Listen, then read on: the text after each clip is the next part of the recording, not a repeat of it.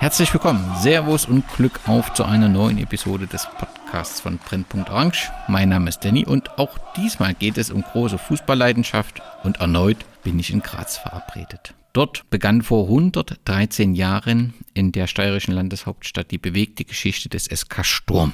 Begonnen hat alles mit dem Lederball des Schülers Fritz Longin. In der Zwischenzeit konnte der mitgliedergeführte Verein dreimal die österreichische Fußballmeisterschaft, fünfmal den österreichischen Pokalwettbewerb gewinnen.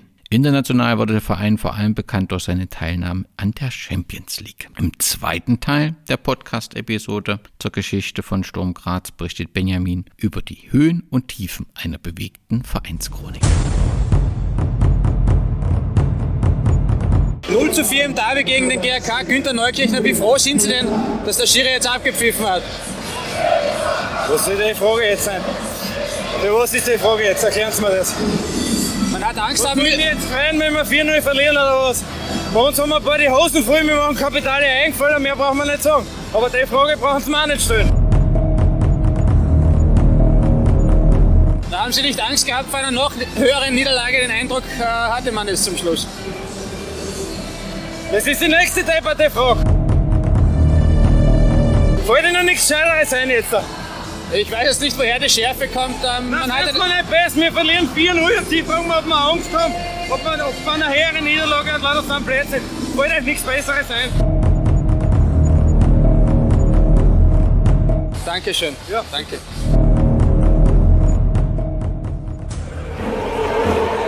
Im,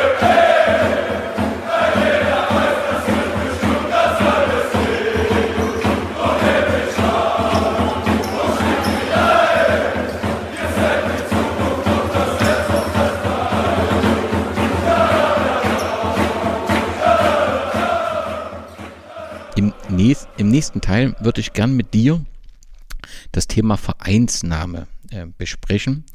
Ähm, nun ist das ja in Österreich immer ein spannendes Thema äh, und offensichtlich spielt Sturm da auch eine ganz wesentliche Rolle. Zuvor will ich aber noch fragen, wie kam es denn eigentlich zu dem Namen Sturm? Ja, da, das wissen wir selbst nicht so ganz genau. Ähm, dazu gibt es drei wunderschöne Geschichten und Mythen. ähm, Dann können wir uns auswählen, welche uns am besten gefällt. Genau, so ist es dann im, im Endeffekt. Ähm, der erste Mythos, ähm, wie der Name eigentlich schon sagt, soll im Mai 1909, also am Gründungstag, am 1. Mai, ähm, ein heftiger Sturm äh, den Grazer Augarten heimgesucht haben, wodurch die damalige Mannschaft, die sich schon ab 1906, 1907 sowas als wilde Mannschaft im, in diesem Park, in diesem Augartenpark gegründet oder zusammengefunden hat, ähm, geflüchtet sein soll und die an diesem Abend äh, in Anlehnung an den aufgekommenen Sturm dann äh, beschlossen haben soll, sich tatsächlich auch als offiziellen Verein zu konsolidieren und sich diesen Namen Sturm dann eben auch gegeben hat. Ähm, das ist, finde ich, der, der romantischste der, der drei Mythen.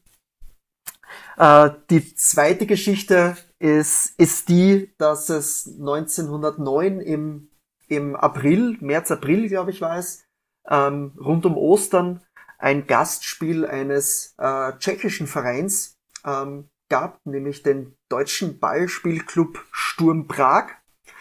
Ähm, also ein, ein deutschstämmiger Verein in Prag. Der war auf Mitteleuropa-Tour und war unter anderem auch zu Gast eben in Graz für zwei Spiele. Ähm, nicht nur dem Vernehmen nach, sondern aus ziemlich gesicherten Quellen dürfte es tatsächlich so sein, dass einige spätere dann Gründungsmitglieder auch bei diesen Spielen dann anwesend waren, sich diese Mannschaft dann näher angeschaut hat. Ähm, vermutlich ist es tatsächlich auch so, dass man sich in Anlehnung an dessen Vereinswappen die Fahne auch mit den Streifen auch angeeignet hat.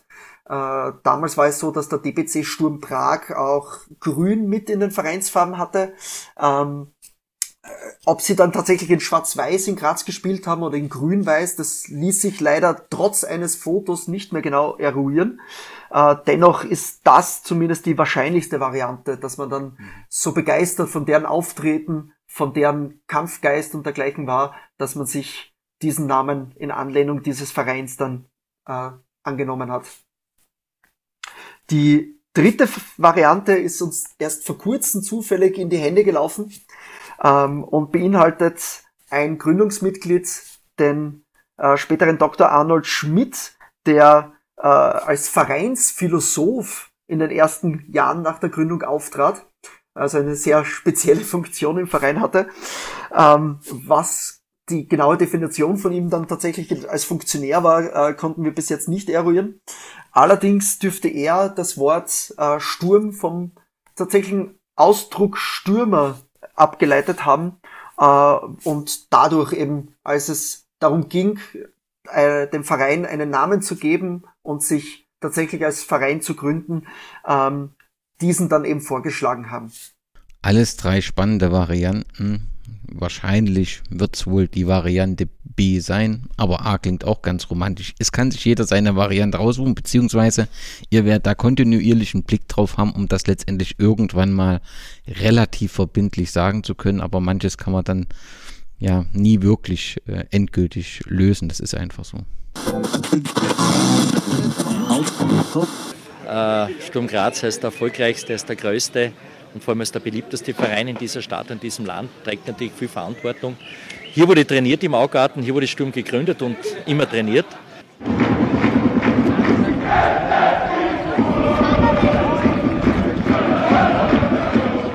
Auch wenn es jetzt diese drei Möglichkeiten zum Namen Sturm gibt, gibt es auch noch zumindest online eine Diskussion, ob der aktuell geführte Name SK Sturm Graz der richtige ist. Ich habe einmal gefunden, dass in den 20er Jahren offensichtlich Grazer SK Sturm die genaue Bezeichnung war und dass nach dem Zweiten Weltkrieg ähm, äh, vor allem durch die Medien der Begriff SK Sturm Graz, also in dieser Reihenfolge äh, genutzt wurde und der dann durch die Einbeziehung der Sponsorennamen, auf die wir ja gleich noch kommen, sich manifestiert hat. Ist da was dran oder ist das völliger Käse?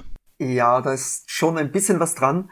Ähm, äh, tatsächlich müssen wir geschichtlich aber noch ein bisschen zurückspulen. Und zwar direkt zur Gründung oder zur, zur, zur Vorgeschichte der Gründung. Ähm, Sturm eben gegründet im Augartenpark und, und davor schon auftretend ähm, unter diversen Namen als Schwarze Elf und, und Schönbacher Runde oder Longin Elf in Anlehnung an den ein oder anderen Gründer. Ähm, man hat sich dann damals eben als Fußballmannschaft, Grazer Fußballmannschaft Sturm ähm, gegründet. Ähm, also noch gar nicht unter Sportclub oder dergleichen. Und, und hat sich dann 1912, glaube ich, war es, dann dem Steirischen Fußballverband, damals noch dem Deutsch-Alpenländischen Fußballverband angeschlossen, als der sich 1911 gründete. Und so musste man das Ganze offiziell machen und hat sich den Namen dann eben von Fußballmannschaft auf Fußballclub äh, übergegeben. Ähm, mit der Bezeichnung dann eben Grazer Fußballclub Sturm. Das hat dann bis 1919 angehalten. Ähm, ab da sind dann auch weitere Sektionen neben dem Fußball mit dazugekommen und von da an hat man sich dann eben umbenannt in Grazer Sportclub Sturm. Äh, ganz nettes oder lustiges Detail am Rande. Ähm, man hat diese, diese Umbenennung bei einer Jahreshauptversammlung beschlossen, hat dann diesen Akt ähm, formal an die Polizeidirektion in Graz geschickt, um das abzusegnen. Von der kam zurück, dass ähm, diese Jahreshauptversammlung allerdings nicht korrekt durchgeführt wurde. Es gab dann ein ja, äh, ein, ein, ein Schreiben, vor allem in der Öffentlichkeit, in den Medien, damals ein Hin- und Herschreiben zwischen dem Verein und, und der Polizeidirektion, ähm, das dann irgendwann einmal im Sande verlief. Und Sturm hat sich dann von da an dennoch einfach Grazer Sportclub Sturm genannt, hat das auch schon auf den Briefköpfen und dergleichen auch äh, zum, zum Vorschein gebracht. Und 1926 äh, oder 27 was, ähm, hat es dann erst und ohne weiteren Nachfragen oder Nachhaken auf einmal dann die Bestätigung der Polizeidirektion äh, gegeben. Also es hat da dazwischen acht Jahre gegeben, in der man quasi in, inoffiziell Grazer Sportclub Sturm hieß und, und wo das abgelehnt wurde. Danach war es dann offiziell. Ähm, in vielen Medienberichten war auch äh, das SK als SC zu lesen. Das gibt's einfach ja vielerhäufs in, in Österreich und, und gab es vielerhäufs. Ähm, wir ver ich vergleiche das historisch eigentlich immer ganz gern auch mit, mit der Wiener Rapid, die auch sowohl als SCR als auch eben als SK Rapid Wien bekannt ist. Ähm, die diversen Schreibweisen werden da einfach in Österreich so ein bisschen mit außen vor gelassen. Es hat sich dann, ich glaube, aufgrund einfach der, der allgemeinen äh, Sprachgewandtheit ähm, und vor allem der Überregionalität dann, ähm, dann herauskristallisiert, dieses SK Sturm Graz. Ähm, als es davor nur in der Steiermark beziehungsweise in Graz zur Sache ging, war es dann eher einfach ähm, dann der, der Sportclub Sturm und danach, als es überregionaler wurde, dürfte es dann hingewandert sein zum SK Sturm Graz. Ja. Ähm, auch so ein bisschen zu tun haben dürfte es natürlich auch mit, den, mit der Sponsorennamensgebung.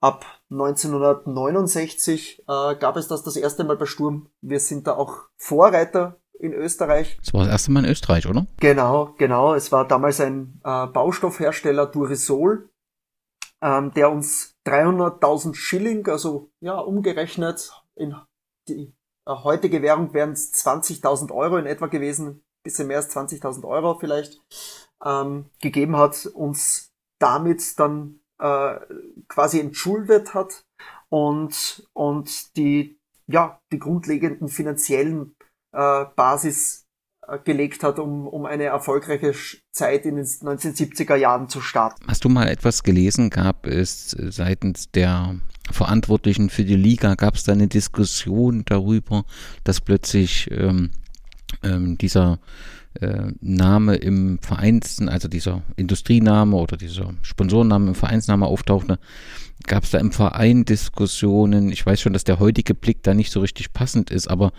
dass das ganz plötzlich passiert und wir hatten ja in Deutschland die Situation mit Jägermeister und da war ja eine ganz hitzige und intensive Diskussion, war natürlich zeitlich später, völlig klar. Aber ist da irgendwas dir ähm, begegnet, dass das kritisch hinterfragt wurde? Ja, das gab es zwar im Verein, soweit ich weiß, gar nicht so stark, aber ähm, in den Medien und gerade auch beim ÖFB und der Bundesliga gab es die sehr wohl dann auch.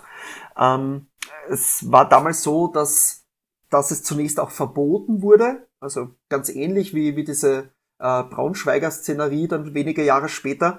Ähm, Sturm war damals allerdings auch schon sehr einfallsreich und die Funktionäre damals rund um Herwig Brandstätter, der das dann durchgesetzt hat und tatsächlich in den Vereinsnamen eben mit hineinschreiben hat lassen, wodurch dann vor allem der, der ORF und die, die Printmedien äh, dann den Namen Sturm Turisol auch verwenden mussten Davor hat man das noch so ein bisschen versucht zu boykottieren. Ähm, danach gelang es dann de facto dann einfach nicht mehr. Man muss noch sagen, zu den 300.000 äh, Schilling pro Jahr, ich habe äh, mal einen Vergleich gefunden, da stand in VW Käfer, hat zu der Zeit 15.000 Schilling gekostet. Also dass das schon relativ viel war für diese Zeit und äh, dass das schon dem Verein auch wirklich geholfen hat. Und offensichtlich war das eben auch ein Anlass von anderen Bundesligisten zu sagen, wir wollen das jetzt auch so bei uns machen, weil das bringt eben, äh, hilft uns sehr. Absolut und ist ja auch der Grundstein zu diversen Auswüchsungen des heutigen Fußballs, gerade in Österreich und auch gerade im Unterhaus ähm, gibt da ja sehr, sehr, ja, teils komische, teils etwas abartige und, und ähm, sehr seltsame Anwandlungen von dem Ganzen. Und angefangen hat alles 1969 bei Sturm Graz. Zehn Jahre nach Dorisol folgt der Reika. Habe ich auch ein Stück gebraucht, bis ich das auflösen konnte, aber es war ganz offensichtlich die Raiffeisenbank. Genau, ja. Die ist in Österreich als Reika bekannt. Ähm, ich kann gar nicht genau sagen, wieso. Ähm, äh, das war einfach schon immer so gegeben. Ähm, und Sturm hatte davor schon die Reika als Sponsor, ähm, dann auch eine Zeit lang als Sponsor auf den Hosen, als das dann mit aufkam. Und ab 1979 dann bis äh, 1989, glaube ich, was, ähm, dann fix eben auch als Namens- und Hauptsponsor, ja. Die nächsten waren SK Stabil Fenster und äh, ab 86 90, SK Puntigammer Sturm Graz 96. Das ist schon eine recht lange Zeit. Absolut, ja. Ähm, man muss dazu sagen, genau diese finanzielle schwere Zeit, die wir vorhin auch kurz schon angeschnitten haben, Mitte der 2000er Jahre, ähm, hat dieser Sponsor auch Seite an Seite mit uns mit durchgemacht, genauso wie eben auch die Höhen, auch diese Tiefen. Ähm, es war vor allem dann auch später, als sich eine Initiative auch dahingehend bildete äh, für ein freies Club-Logo und die Initiative Freiheit für Sturm eben ähm, und für einen freien Clubnamen. Ähm, war das natürlich ein sehr großer Diskussionspunkt, auch sehr hitzig geführte Generalversammlungen, die dann auch statt innerhalb oder in, im, im, im Vierjahresschritt sogar dann eine Zeit lang oder über zwei Jahre dann jährlich dann stattfinden mussten aufgrund dessen, ähm, wurden geführt. Es war natürlich nicht so einfach dann, äh, das vor allem den älteren äh, Mitgliedern dann auch so beizubringen, was für einen Mehrwert es hätte, der, dass das Vereinswappen dann auch wieder ja klar gesagt rein zu haben, rein zu waschen. Darf ich da ganz kurz dazwischen fragen, warum sagst du vor allem den Älteren? Weil da, ich hätte erwartet, dass die Diskussion ja gerade bei den Älteren auf fruchtbaren Boden trifft und sagt, wir wollen unser ureigenstes Signet, das steht über dem Verein, das wollen wir wieder haben, hätte ich erwartet. Ja, ganz und gar nicht. Also vielleicht hat das auch so ein bisschen mit der österreichischen Mentalität zu tun. Ähm, die, die Marke Sturm du Risol und die, die Marke Reika Sturm waren schon quasi Eigenmarken. Ähm, und genauso wurde das von Generation zu Generation dann weitergetragen. Ähm, also das hat tatsächlich auch schon mit diesen Sponsorennamen was enorm Historisches und einen ja, eigentlich einen Corporal Identity Wert auch unter den Sturmfans gefunden. Ähm, von dem her war es viel einfacher, die Jungen zu überzeugen als, als die Älteren und damit einhergehend auch den Vorstand. Also angebracht wurde der Eintrag offensichtlich bei der Generalversammlung äh, 2011 oder beziehungsweise sogar öfters thematisiert und 2013 war dann die Brauunion ähm, ja sehr, sehr kooperativ, dass man sagt, man behält das Engagement, das finanzielle hat es glaube ich sogar erhöht, aber man hat gesagt, aus dem Vereinsnamen kommen, äh, aus dem im Vereinsnamen bleibt es enthalten, aus dem Logo wird ähm, entfernt. Ähm, das ist seit 2013, glaube ich, die Situation, die so konstant ähm, erhalten ist. Ist damit das Engagement beendet oder ist das Thema Vereinsname auch ein Thema? Also das ist zum einen einmal so korrekt, ähm, dass die Sache mit dem Vereinsnamen ist die, dass es auch da einen Generalversammlungsbeschluss bereits gibt, äh, der besagt, sobald das Puntigammer einmal nicht mehr sein sollte, ähm, äh, also irgendein anderer Hauptsponsor wird, dann, dann verschwindet es tatsächlich auch aus dem Vereinsnamen. Das ist ja aber schon mal ein ziemlich starkes Zeichen, dass man sich für die, also dass wir diese Entwicklung, die ja Sturm Graz selbst anbe äh, begonnen hat und die natürlich auch Österreich eine sehr spezielle ist, dass man die wieder einfängt und diese, diese, diesen Wert Namen als Marke und diesen Wert, ähm, ja, das eigene Logo, dass man das wirklich erkannt hat und zurück zu dem kommt, dass man sagt, das Größte ist der Verein und der sollte einen klaren Namen haben und ein klares Logo, was sich eben nicht alle zwei Jahre oder fünf Jahre je nach Sponsor ändert. Genau. Und genauso sehen wir das auch. Ähm, wir sind mittlerweile unter diesem Wappen äh, auch europaweit bekannt, in Österreich sowieso. Und äh, wir tragen diese Fahne nicht nur im Herzen, sondern eben jetzt auch am Herzen.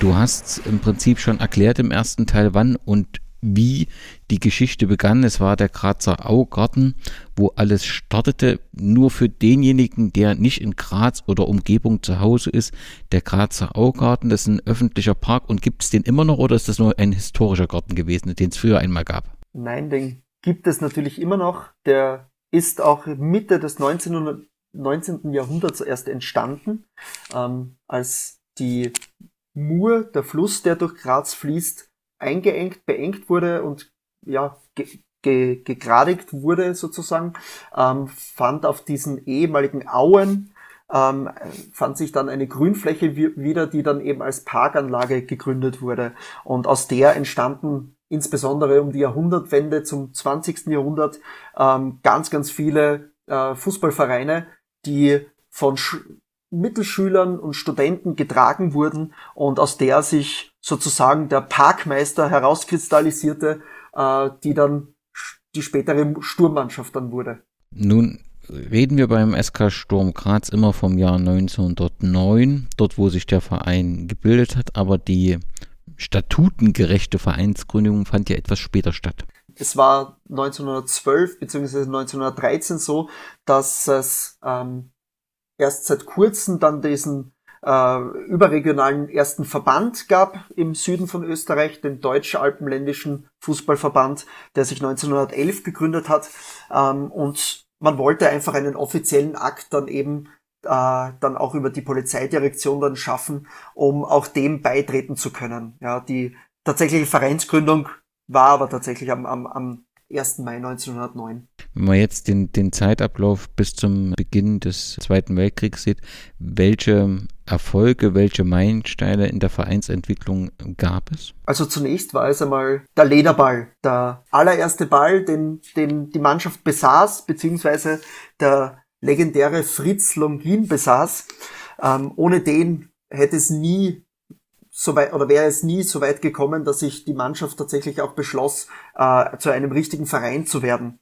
Ähm, der Fritz Longin war genauso wie die meisten anderen in der Gründungsmannschaft rund um den Augarten Garten angesiedelt und zu jener Zeit war dann später dann äh, Lehrer in, in Leoben-Göss, also ja, rund 70, 80 Kilometer nördlich von Graz. Und der Legende nach ist er dann später noch zu jedem Training am Wochenende und dann eben auch zum Spiel am Sonntag mit dem Fahrrad und mit dem Lederball im Gepäck nach Graz geradelt und ähm, nach dem Spiel dann eben am Sonntag am Abend auch wieder nach Hause geradelt. Ähm, in Anlehnung dessen haben wir vor ähm, vor der Pandemie im Jahr 2019, glaube ich, es, wenn ich mich jetzt nicht vertue, auch eine solche Legendenradfahrt dann auch gestartet zu unserem äh, Vereinsjubiläum. Und ja, ähm, es dürfte tatsächlich mehr Mythos als, als, als wirkliche äh, tatsächliche Gegebenheit gewesen sein. Es dürfte was wahrscheinlich so gewesen sein, dass er das das ein oder andere Mal gemacht hat.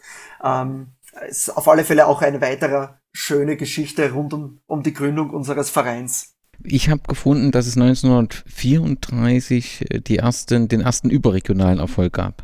Genau. Ähm, es war schon davor so, dass, dass man ähm, ja eigentlich schon, schon vor dem Ersten Weltkrieg die Möglichkeit gehabt hätte, ähm, eine, eine ja, überregionale Liga auszutragen ähm, sogar auch schon damals die Möglichkeit mit den Wienern. Das hat sich dann zerschlagen durch den Ersten Weltkrieg. Das hat vor allem den Fußball in der Steiermark, in der sogenannten Provinz aus Wiener Sicht, so ein bisschen auch zurückgeworfen. Ähm, man hat es dann Anfang der 1920er Jahre ähm, es durch über die, den, den Beginn der steirischen Meisterschaft ähm, dann geschafft, dann sich dann auch dahingehend sportlich zu konsolidieren und ähm, hat dann 1934 nach den ersten, ja, vor allem politisch motivierten Schwierigkeiten, nicht nur im Verein, sondern in Gesamtösterreich, äh, dann geschafft, dann auch überregional erfolgreich zu sein und hat den Amateur-Staatsmeistertitel dann eingefahren. Wir müssen natürlich, wenn wir dann ab dieser Zeit gucken, ähm, die NS-Zeit äh, näher analysieren. Inwieweit ist die ähm, bei Sturm Graz aufgearbeitet? Ähm, eigentlich sehr gut. Ähm, es war eigentlich auch motiviert damals durch die Aufarbeitungen in Wien der NS-Zeit und im, in Kombination mit dem Fußball war es auch bei uns so, dass vor allem vom Präsidenten herab das eigentlich gefordert wurde und, und vorangetrieben wurde, diese aufzuarbeiten. Ähm, es war so, dass, dass das Sturm unter dem Hakenkreuz ähm, genauso gleichgeschaltet wurde wie, wie alle anderen Vereine natürlich auch. Ähm, entgegen der Mehr oder der, der, der lang geglaubten Mehr, äh, dass Sturm allerdings nie einen ARIA-Paragraphen in den Vereinsstatuten hatte, ähm, haben wir erst jüngst leider Ähm, ja, leider. Aber es war einfach so, erst jüngst eben die Erkenntnis gewonnen, dass dem schon so war. Ähm, Sturm hat auch bis zu einem gewissen Grad auch aus, aus dieser Zeit profitiert. Insbesondere was die Jugendmannschaften anbelangt, war es so, dass die eine enge Kooperation mit der Hitlerjugend hatte. Ähm, wir haben da insbesondere in der direkten Nachkriegszeit dann auch von dieser Jugend, von dieser exzellenten Jugendarbeit auch profitiert und konnten relativ schnell dann auch uns auch sportlich wieder auf die Beine stellen. Ähm, wir konnten durch das NS-Regime auch äh, Leihspieler verpflichten, die äh, in Graz stationierte Soldaten der Wehrmacht waren. Ähm, alles in allem muss man dennoch auf alle Fälle anmerken, dass all diese Punkte zugunsten des Vereins waren. Ähm, es gibt ein sehr, sehr gut aufgearbeitetes und recherchiertes Buch zu allgemein zum, zum Fußball in der Steiermark unter dem Hakenkreuz, ähm, das nicht zu Unrecht den Namen zuerst der Verein ähm, und dann die Partei trägt. Äh, der Dr. Walter Iber hat das geschrieben ein Grazer Historiker und ähm, der hat eben genau das festgestellt, dass auch Sturm genauso wie die meisten anderen Vereine in der Steiermark in erster Linie das System und das Regime eher für die eigenen Zwecke und eher ähm, dafür verwendete und, und benutzte, um selbst voranzukommen und um selbst durch diese schwere Zeit dann letztendlich dann auch zu kommen. Ähnlich wie es auch schon in den politisch schweren Zeiten davor war, im Ersten Weltkrieg, in der Zwischenkriegszeit, ähm, gibt es durchaus auch Parallelen dann auch zur, zur Zeit unterm Hakenkreuz. Die Sportplätze wurden während des Kriegs blieben verschont oder äh, musste man nach dem Krieg die Sportplätze wieder aufbauen? Das ist im, im Fall des Sturmplatzes der Gurm so gewesen, dass es zwar einen Bombentreffer gab, ähm, wie durch ein Wunder war es allerdings tatsächlich nur einer. Äh, Graz war, ich glaube, die sogar am drittstärksten bombardierte Stadt in Österreich oder auf österreichischem Boden. Ähm, noch dazu im direkten Umkreis äh, oder im Umfeld des, der, der Grazer Messe. Und gleich, ja, 400, 500 Meter weiter gab es den Sportclubplatz, das ehemalige Stadion des Grazer Sportclubs. Ähm, und das wurde komplett zerbombt während des Zweiten Weltkriegs. Also äh, wir hatten da tatsächlich das große Glück, dass der Sturmplatz nahezu unversehrt wurde und nur durch einen geringen Arbeitsaufwand dann auch wieder hergerichtet wurden, werden konnte. Nach dem Krieg war Sturm als, als steirischer Meister sofort Teilnehmer der Staatsliga in der ersten Saison 49-50. Es gab danach so Auf und Abs und ähm, die endgültige Rückkehr in die höchste Spielklasse gab es dann 1966 und seitdem ist Sturm auch ohne, Breche, ohne Unterbrechung Teil dieser höchsten Spielklasse und ist damit auch der älteste nicht wieder Erstligaverein. Warum war die Anfangszeit ähm, so schwer? Weil, weil Wien so dominant war oder weil einfach Sturm ähm, ja große Probleme nach dem Krieg hatte, äh, Spieler zu finden etc. Was waren die Gründe, dass es äh, so ein wenig ein holpriger Start in die erste Liga war? Ähm, also zu einen, zum einen was, es hat sich immer wieder oder zerschlagen die Möglichkeit, ähm, mit dem großen Wiener Fußball der damaligen Zeit mitzuspielen. Das war insgesamt dreimal der Fall. Einmal durch den Ersten Weltkrieg bedingt, einmal durch, durch die ja, einfach finanzielle Schieflage dann auch in, im steirischen Fußball bedingt, wodurch man äh, dem Stadtrivalen dann auch es verwertet, dort mitzuspielen. Ähm, und das, das dritte Mal dann auch so ein bisschen mitbedingt durch, die, durch den Zweiten Weltkrieg, obwohl es ja damals zumindest über die Bereichsklasse möglich war, aufzusteigen. Äh, das hat Sturm dann auch für zwei Jahre lang dann auch zwischenzeitlich geschafft. Aber es war natürlich keine österreichische Liga damals.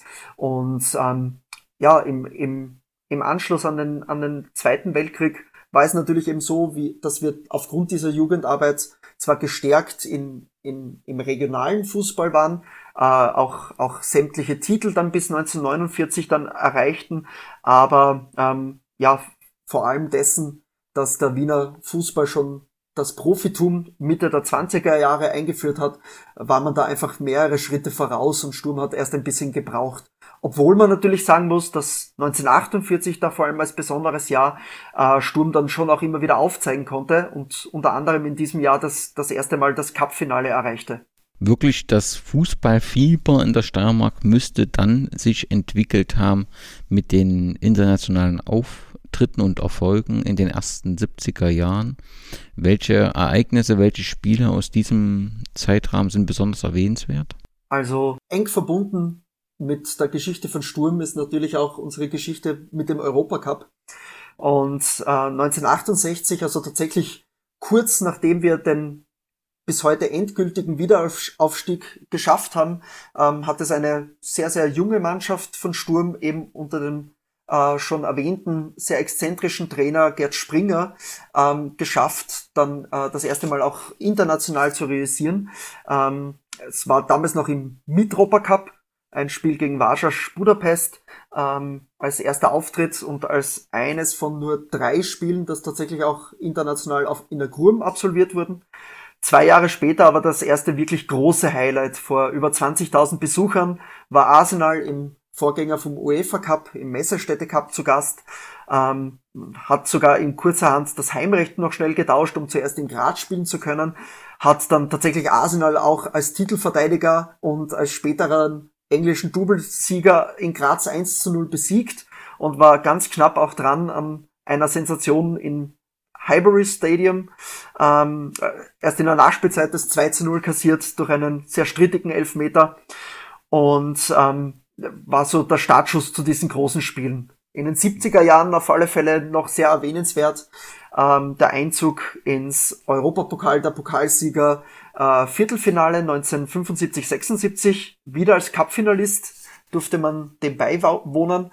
Ähm, auf dem Weg dorthin vor über 5000 mitgereisten Sturmfans in, benach oder im benachbarten Ungarn in Schombate ähm, konnte dort der Aufstieg ins Viertelfinale besiegelt werden, wo dann durch ein 0 zu 2 und 0 zu 1 äh, gegen Eintracht Frankfurt das ausbesiegelt wurde.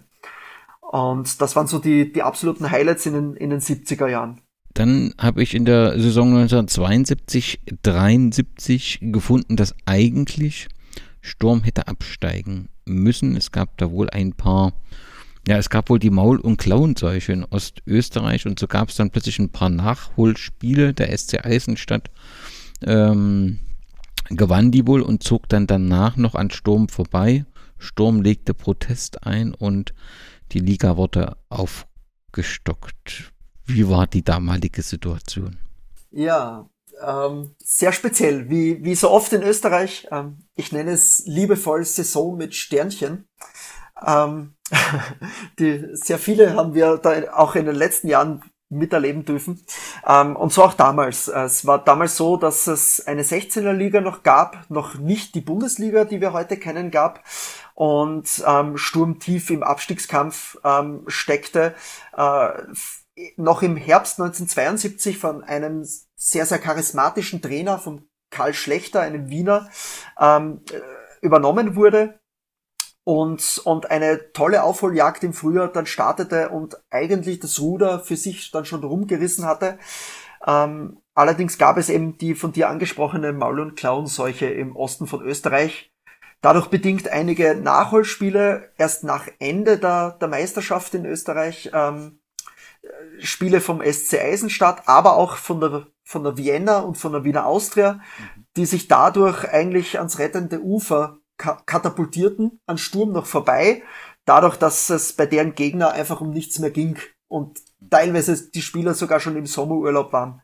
Ähm, es gab danach dann natürlich einen, einen großen Protest von, von unserer Seite, ähm, vor allem gestützt durch den Präsidenten Hans Gerd und seinen Vizepräsidenten Franz Gadi, ähm, wurde da in, in Wien interveniert und dieser Karl Schlechter war nicht nur Wiener, sondern hatte auch einen sehr, sehr großen Einfluss in Wien beim ÖFB und ähm, hat tatsächlich, obwohl er eigentlich immer sehr eher zurückhaltender war, was solche Dinge in der Öffentlichkeit anbelangte, äh, auch sein Wort für Sturm erhoben ähm, auch der ehemalige Wiener Fußballverbandspräsident Franz Hohr ist da sehr äh, positiv zu erwähnen. Der hat sich genauso mit eingesetzt, ähm, so dass es dann eine Abstimmung darüber gab, für eine Ligaaufstockung auf 17 Vereine, die dann zugunsten von Sturm letztendlich sehr knapp mit 8 zu 6 Stimmen dann, ähm, äh, dann ausfiel und Sturm durfte die Klasse halten, ja.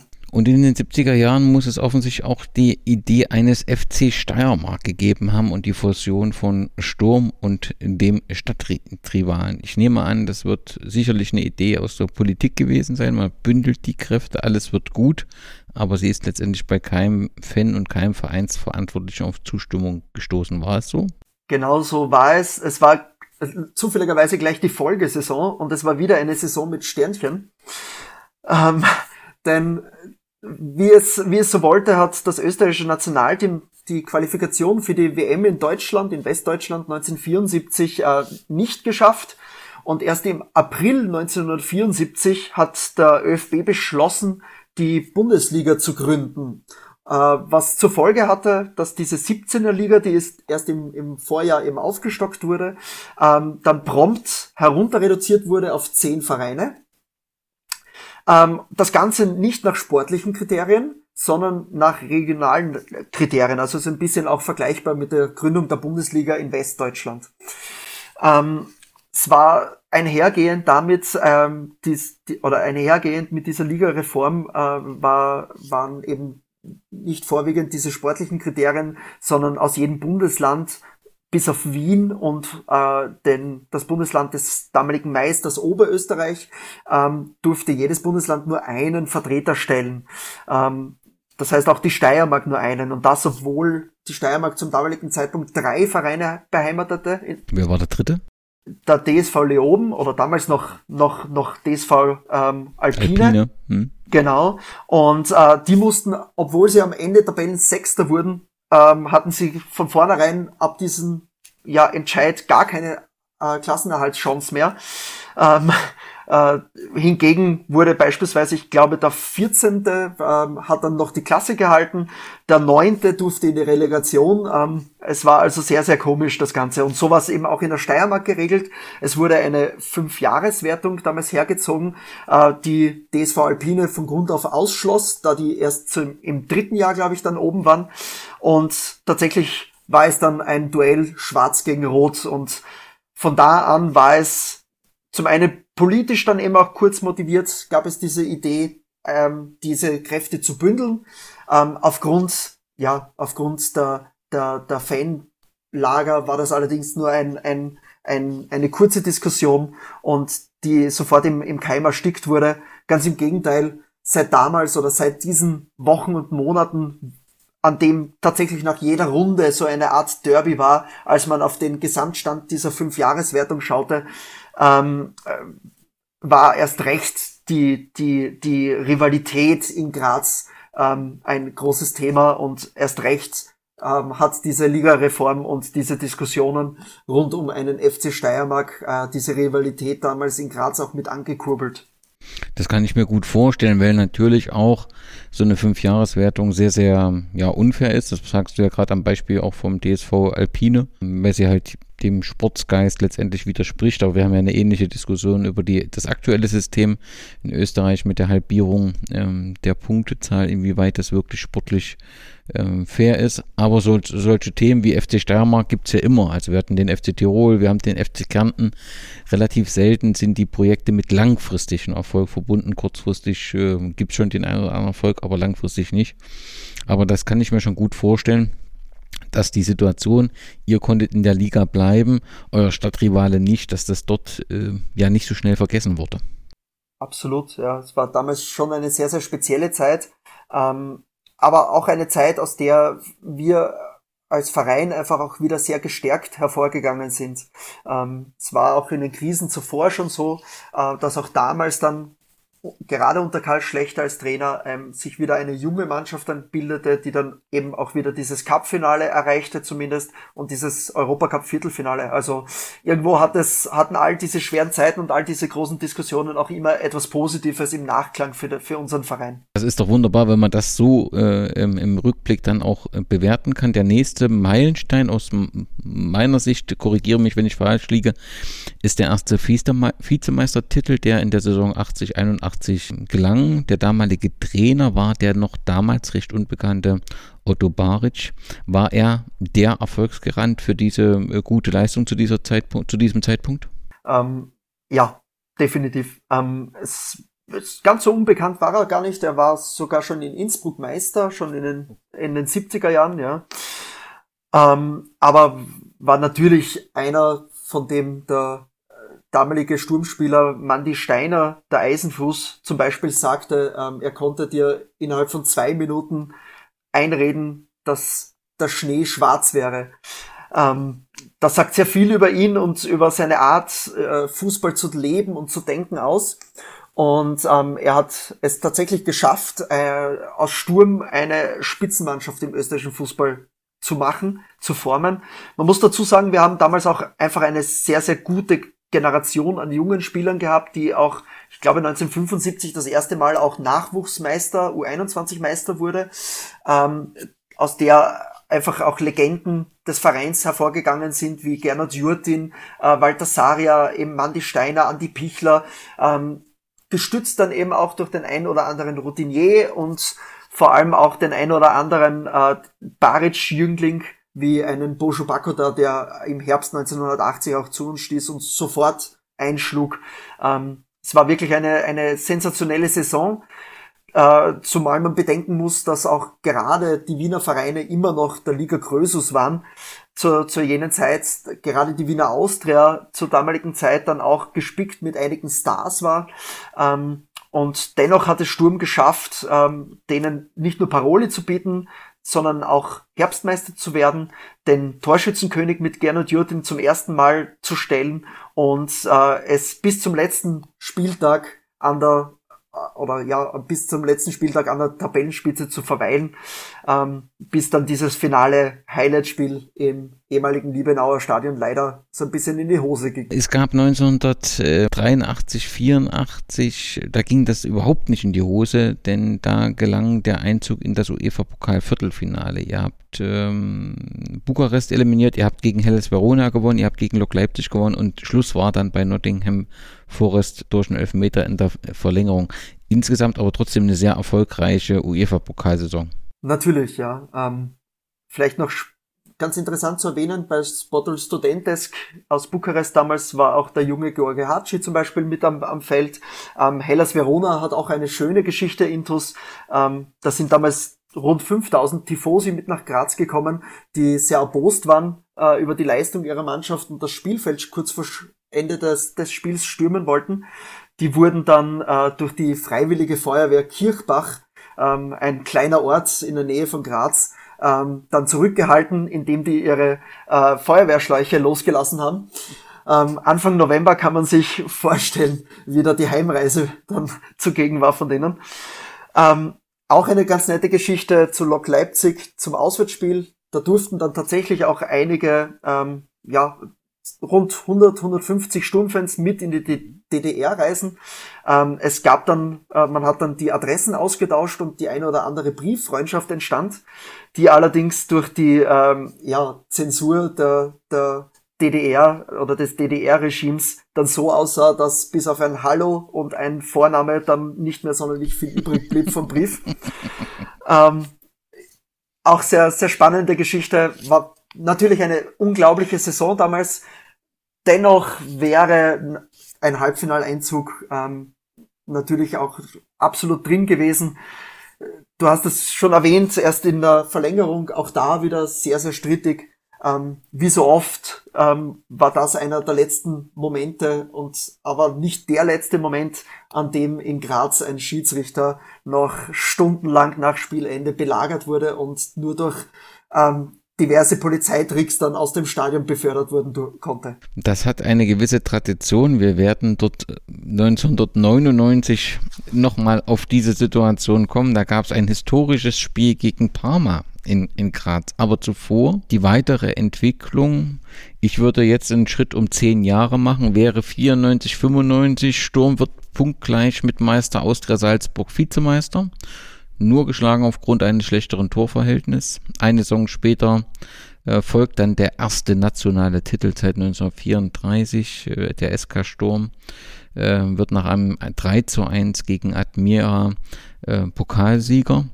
Und letztendlich zeigen ja äh, all diese Erfolge, dass jetzt Sturm in der Spitze angekommen ist. Und äh, ein Name würde ich jetzt mit diesem Erfolg verbinden und das ist äh, letztendlich äh, der, der, Trainer. Genau so ist es. Ähm, eine, ein, ein Jahr beziehungsweise eine Saison, ähm, bevor er gekommen ist, äh, das war das Jahr 1992, 93, ähm, die muss ich einfach im historischen Kontext noch mit erwähnen.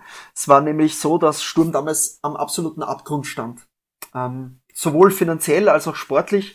Es gab damals schon, ähnlich wie heute, eine Art Playoff-System, also mit Teilung der Meisterschaft nach dem Grunddurchgang. Ähm, danach war es dann so, dass äh, die ersten acht Mannschaften dann sich den Meistertitel und die Europacup-Plätze ausspielten. Dann äh, die letzten vier der, dieser Zwölferliga damals ähm, mit den ersten vier der zweiten Liga dann quasi um den Klassenhalt beziehungsweise um den Aufstieg dann kämpften. Und Sturm rutschte da in der Saison 92, 93 zum dritten Mal in dieses sogenannte damals mittlere Playoff hinein. Und damals war schon fix, dass ab der Folgesaison 93, 94 die Bundesliga wieder auf die Zehnerliga zurückgeht oder gehen würde und es somit nur zwei Plätze für diese äh, Liga in, in diesem Achterfeld dann des mittleren Playoffs gegeben hat. Und Sturm hat da unglaublich schlecht auch begonnen. Ähm, in, in dieses mittlere Playoff hinein begonnen, hat unter anderem, ich glaube sogar beide Derbys ähm, verloren, ähm, war deutlich im Hintertreffen und hat dann irgendwann einmal nur noch auf ja, mit einer besseren Jugendmannschaft gespielt, die damals sehr vielversprechend war und ähm, letzten Endes um den ein oder anderen Routinier dann noch mit aufgebaut wurde. Ähm, der damals schon im Amt sitzende Präsident Hannes Kartnick hat schon fix auch in der Öffentlichkeit von der zweiten Liga ge gesprochen und geplant. Ähm, und dann kam das Wunder, das uns dann tatsächlich auch als Basis diente für alle Erfolge, die wir dann danach dann feiern durften. Und dieses Wunder hieß dann ähm, oder ist ganz eng gekoppelt mit dem Spiel gegen den Favoriten AC. Ähm, das war drei Runden vor Schluss. Es war, fanden sich nur mehr rund 800 Unentwegte in der Grum ein ähm, und sahen ein, einen historischen 8 zu 0 Erfolg der insofern aber genauso historisch war, als dass mit jedem Tor das Sturm mehr schoss, dann auch die Ergebnisse aus, von den Nebenplätzen dann durchgesagt wurden und die allesamt dann Runde für Runde für Sturm spielten. Sturm hat dann mit dieser jungen Mannschaft tatsächlich es geschafft, dann doch noch diesen Klassenerhalt zu sichern.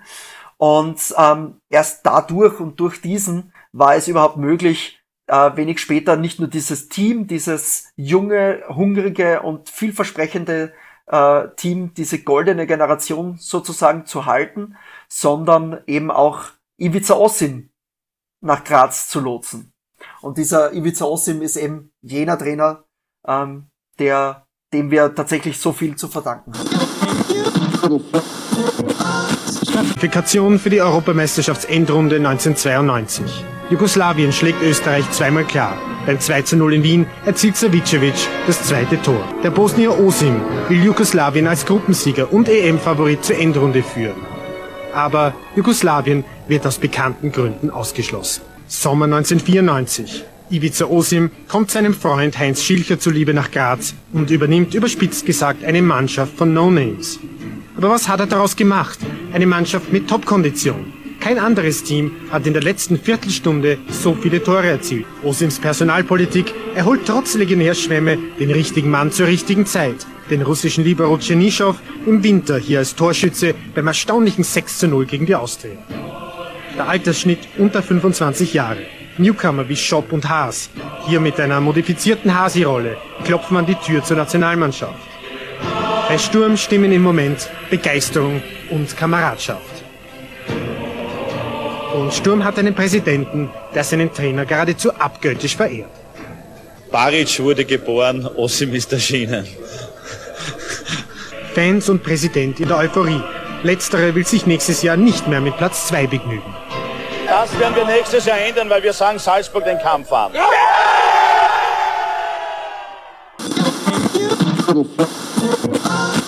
Was machte er anders? Also was, also du hast schon gesagt, die Mannschaft äh, war ein junges Team, was dann im Prinzip auch durch so ein Tal zusammen durchgegangen ist. Aber was machte der Trainer anders? Was machte ihn besonders? Alles. Es gibt ein, ein sehr, sehr schönes Zitat von, um, von ihm, oder zwei vielleicht, die ich hervorheben kann. Äh, zum einen, Sturm ist wichtiger als jeder Spieler. Und zum anderen, erfolgreich ist eine Mannschaft, wenn sie etwas bewegt, nicht aufgrund ihrer Pokale. Und diese zwei Zitate haben sich so eingeprägt, ähm, weil sie auch so bezeichnend für die damalige Situation sind.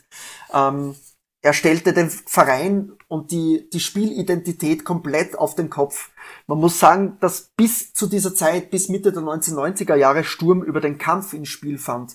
Der Sturm ja auch so ein bisschen, vor allem dann auch in der Frühzeit, als, als die, die Grazer Rapid galt, also in Anlehnung an die, an Rapid Wien, ähm, die auch ähnlich vom Spielstil her eben veranlagt war. Und er hat komplett diesen Stil verändert von Anfang an, ähm, hat den kompletten, die, die kompletten Spielelemente ähm, mit dem Fokus auf das Spielerische, auf die Technik gelegt ähm, und kam komplett auch über ein vom Tormann bis zum, zum Stürmer angreifendes Spielsystem ähm, auch zum Erfolg. Und das hat einfach so herzerfrischend dann auch zu dieser jungen Sturmmannschaft gepasst, so dass ähm, nicht nur die Fans dann eben auch sofort überzeugt waren von ihm, sondern aufgrund seiner Historie und aufgrund dessen, dass dass auch gerade der Bürgerkrieg in seinem Heimatland herrschte, ähm, dass seine, seine Stadt Sarajevo eingekesselt war zu jener Zeit, ähm, das waren einfach alles Komponente, die ihn einfach aus nebenher so menschlich machten und so wertvoll dann auch über den Verein hinaus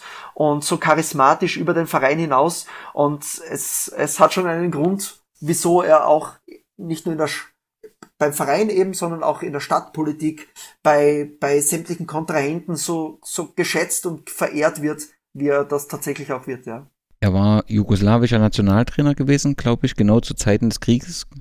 Genau, er war der letzte gesamtjugoslawische Nationaltrainer, hat sich auch mit Jugoslawien 1992 für die Europameisterschaft qualifiziert, wo dann eben Dänemark statt ihnen ähm, ja. zum Europameistertitel dann äh, flog.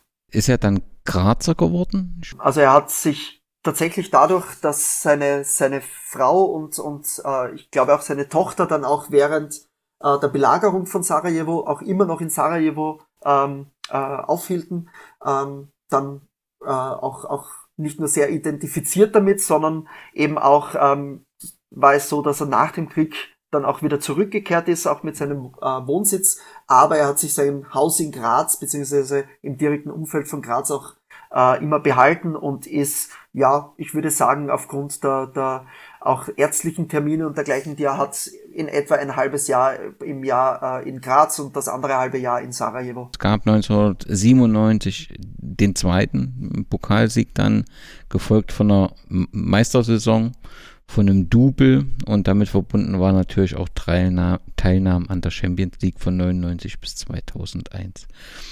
Was, was sind so, also ich nehme natürlich an, alle Titel sind was Besonderes, aber was sind die besonderen Ereignisse aus dieser Zeit? Die Titelhäufung ist ja ganz offensichtlich. Also Sturm gehörte zu den Spitzenteam, war das Spitzenteam dieser Zeit in Österreich.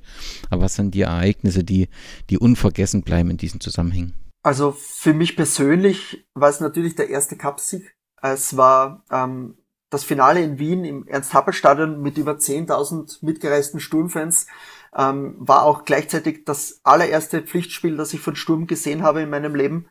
Damals mit zarten sieben Jahren ähm, haben mich meine Eltern dann überrascht und, und eben mit nach Wien genommen. Ähm, das prägt einfach so sehr und, und, und ja, hat sich natürlich in, in meinen Gedanken ähm, auch mit, mit einfließen lassen und, und ist heute noch mit ein Grund, ähm, wieso ich diesen Club auch mit so liebe. Ähm, es waren aber genauso im, die Jahre danach nicht nur die, die Cup-Finale, sondern vor allem auch die, die erste Meisterschaft. So diese Initialzündung, die es gebraucht hat, um Fußball Graz so richtig zu erwecken. Ähm, man muss sich vorstellen, ähm, es waren da eben, wie ich schon erwähnt habe, über 10.000 Sturmfans bei den Cup-Finale in den 90ern, aber vor allem bei der ersten Meisterschaft 1998 waren über 100.000 Sturmfans in der Grazer Innenstadt zugegen. Das waren Dimensionen, die ein österreichischer Verein so und auf diese Art und Weise einfach noch nie irgendwie erlebt hatte, erleben durfte. Ähm, äh, der damalige Präsident Hannes Kartnick hat das eben auch dementsprechend auch in, geschafft zu inszenieren auf diese Art und Weise. Ähm, es gab damals einen kompletten Spalier auch vom Stadion in die Grazer Innenstadt. Ähm, das sind, ich würde sagen, so rund zweieinhalb, drei Kilometer, ähm, vollgespickt mit Menschen, ähm, einen Konfetti-Regen wie ähm, ja zu Zeiten, zu Zeiten der Mondlandung, ähm, äh, noch Jahre später, und zwar tatsächlich, also Mitte der 2000er Jahre fand man noch Konfettis in den Straßenbahnschienen irgendwo herumkleben. Ähm, die Meisterfeier war, war aufgebläht sondergleichen und, und des, des, dieses Events oder dieser, dieser ersten Meisterschaft letztendlich auch absolut würdig, ähm, wodurch drei Tage später ähm, das Cupfinale zwar in die Hose ging, aber das war damals absolut verkraftbar. Hannes Hartwig, ist das ein Lebenstraum, der in Erfüllung geht mit der Meisterschaft in der Hand? Es ist ein Wahnsinn. Liebe Fans, ich möchte mal Danke an euch sagen. Ihr wart es, die uns unterstützt haben. Danke an euch, weil ihr wart großartig. Ihr seid mit uns gestanden. Ich freue mich natürlich, dass so ein schönes Bild. Ich habe sowas in meinem Leben noch nie erlebt. Wir sind wie Barcelona, England und in Italien. Das ist die Stimmung. Die wollen wir in Graz. Danke an alle Fans. Und danach gab es ja dann das Double 98, 99. Genau, ähm, da auf alle Fälle noch hervorzuheben, das Derby in der vorletzten Runde, das sogenannte Jahrhundert-Derby.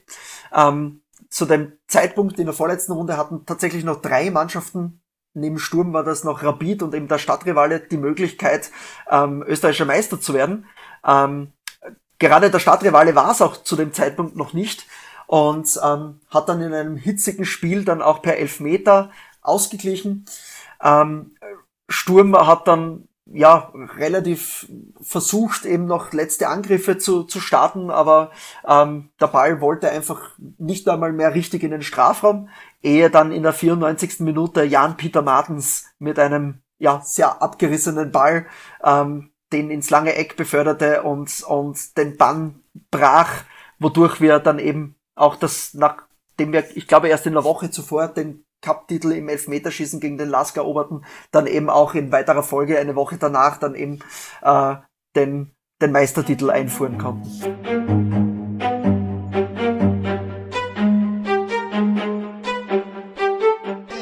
So, herzlich willkommen, meine Damen und Herren. Willkommen auch aus der Kommentatorenbox. Es wird das Spiel der Saison.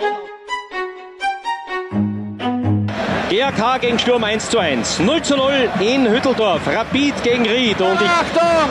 Achtung, Achtung! Unglaublich! In der 87., 88. Minute der 21-jährige Jürgen Sahler, den Heribert Weber statt Charles Whittle, der bis jetzt der beste Rapidler auf Feld geschickt hat, schießt ein. Orange ist die Sicht verstellt. Und was niemand mehr für möglich gehalten hätte und was man auch gar nicht mehr geglaubt hätte. Rapid geht mit 1 zu 0 in Führung. Das in der Rapid-Viertelstunde. Wenige Augenblicke vor dem Ende dieses Spieles. Unfassbar. Rapid hat gekämpft. Man hat aber nie den Eindruck gehabt, dass man kann. Und jetzt steht es 1 zu 0 für Rapid.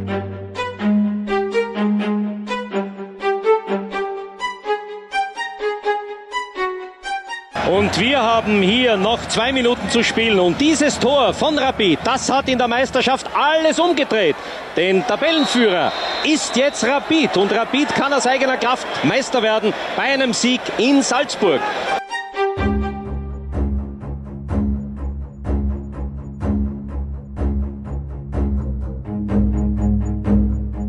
Das Rapid gegen Ried gewinnt, das war zu erwarten, aber die Chance hier zu gewinnen und weiterhin in der Tabelle voranzubleiben, die hat man durch das unnötige Elfmeter-Tor natürlich vergeben. Jetzt plätschert es ein bisschen dahin.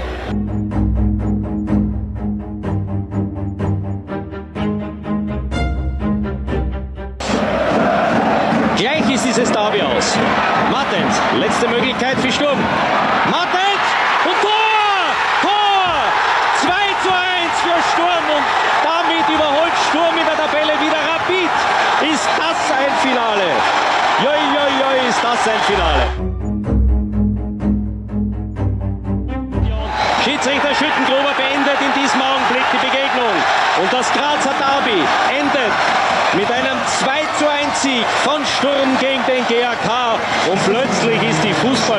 Graz wieder heil.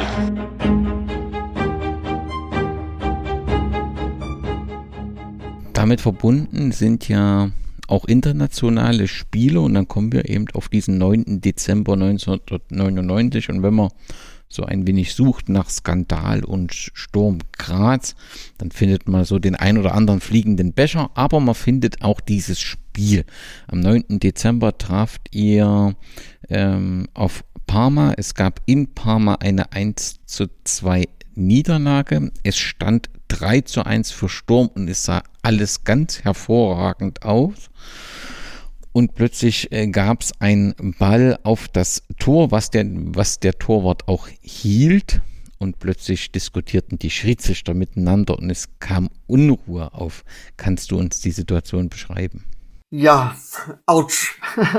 das trifft voll ins Herz. Ähm, vielleicht auch noch ganz kurz, um das in den Kontext zu bringen. Wir waren ja. damals ähm, nach dem ersten Meistertitel das erste Mal auch in der Champions League, noch mit bitterem Lehrgeld gegen Real Madrid, Inter Mailand und Spartak Moskau. Äh, Im Jahr darauf dann wieder in der Champions League, ähm, haben da dann die ersten zwei Spiele zumindest gegen Dinamo Zagreb und Marseille gewinnen können. Äh, gegen Manchester United hat es nicht gereicht, aber zumindest gereicht eben, um im UEFA Cup weiterzuspielen. Und dort war eben in diesem, ich glaube, es war die dritte Hauptrunde, also so das Sechzehntelfinale, ähm, war der Gegner der AC Parma, der Titelverteidiger, ähm, gespickt damals mit Stars rund um Mario Stanic, äh, Lilian Thuram, der junge Gigi Buffon im Tor, Bogossian im, im Sturm, ähm, Manuel Ortega und Co. Also wirklich eine, eine Weltauswahl. Ich glaube auch der, der junge Fabio Cannavaro war da schon in der Verteidigung zugegen. Ähm, und die haben wir in Graz dann trotz des frühen 0 zu 1 Rückstands tatsächlich an die Wand gespielt.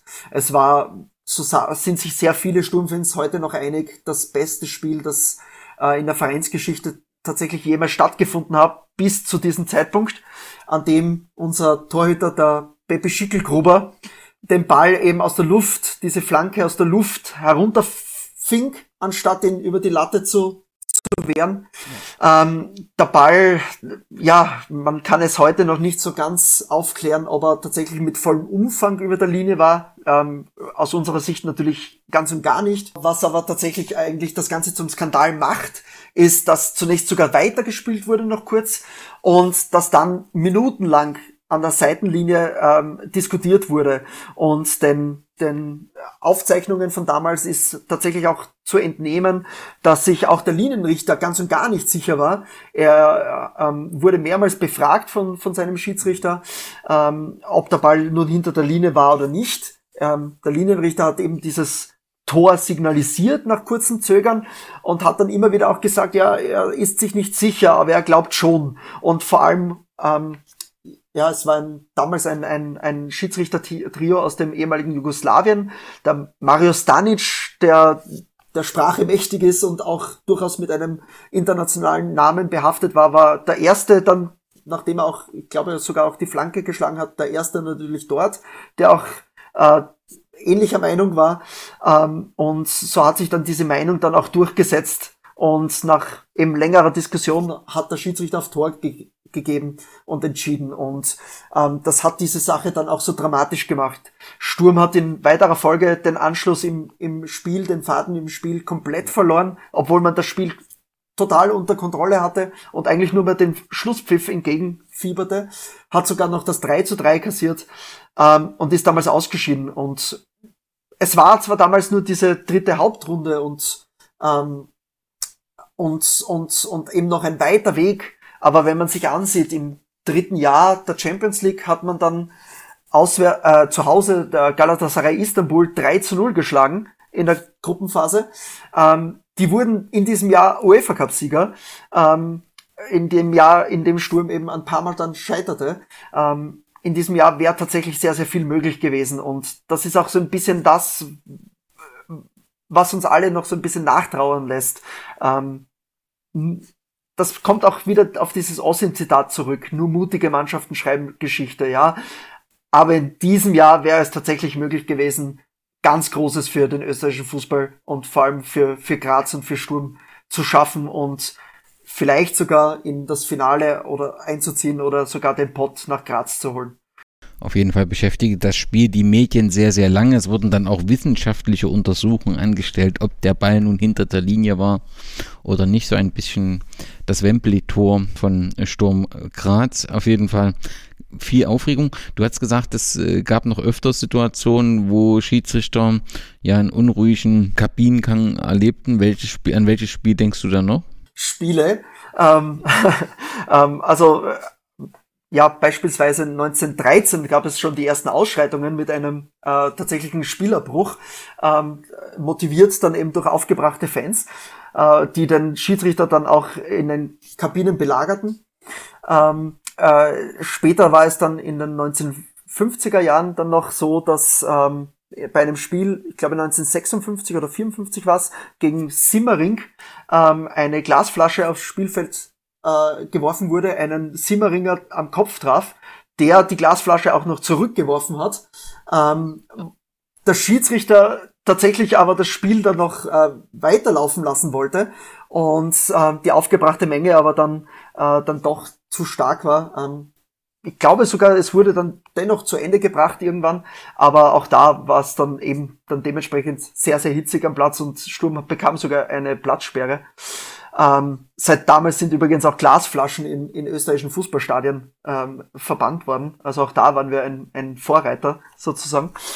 Ähm, ja, dann natürlich eben die, die, Not die Nottingham-Geschichte, aber auch dann äh, vor allem in der, in der Frühzeit des Fußballs war das dann durchaus gang und gäbe fast schon und gehörte zum guten Ton, dass zumindest ein bis zweimal im, in der Saison das Spielfeld entweder komplett gestürmt wurde oder ähm, oder eben der Schiedsrichter noch stundenlang nach Ende des, des Spiels belagert wurde. Ähm, das Sturmpublikum war nicht nur von Anfang an sehr zahlreich ähm, und, und, und ähm, mit einer wirklichen Vielzahl an, an Zuschauern, die den Sturmplatz äh, besuchten, sondern auch dementsprechend auch ja, vor allem im Vergleich zum Stadtrivalen doch eher der Pöbel und dem Pöbel zugetan und der Arbeiterschicht zugetan, ähm, was man eben auch an, an diesen Merkmalen dann auch mit erkannte und erkennen konnte. Ja, wir sind in einer Zeit um äh, das Jahr 2000, wo äh, ja, der SK Sturm Graz viele Erfolge feiern konnte. Doch auf manches hoch und das ist in dem Fall so, folgt eben dann auch ein Tief. Der erste ja, Rücksch Schlag war, dass hm, der Trainer, der Erfolgstrainer, ähm, ja, 2002 nach insgesamt waren es dann fast acht Jahre. Genau. Genau, etwas mehr als acht Jahre waren es dann, ja. Nach einer 1 zu 3 Niederlage gegen Kärnten zurücktrat und das war alles sehr emotional, weil eben der Präsident, über den wir noch reden werden, Hannes Kartnick, den du auch schon mehrfach angesprochen hast, da ganz offensichtlich ihn auch sehr verletzt hatte, so dass er äh, ja nicht nur aufgrund des äh, der sportlichen Niederlage, äh, sondern eben auch aufgrund dieser Verletzung zurücktrat, dann später auch in Japan sehr erfolgreich war. Aber auf jeden Fall dürfte dieser Rücktritt, so alles, was ich lese und was ich sehe, alle sehr getroffen haben. Also ich glaube, der Präsident war auch mit einem mit Tränen in, einem, in einer Pressekonferenz zu sehen.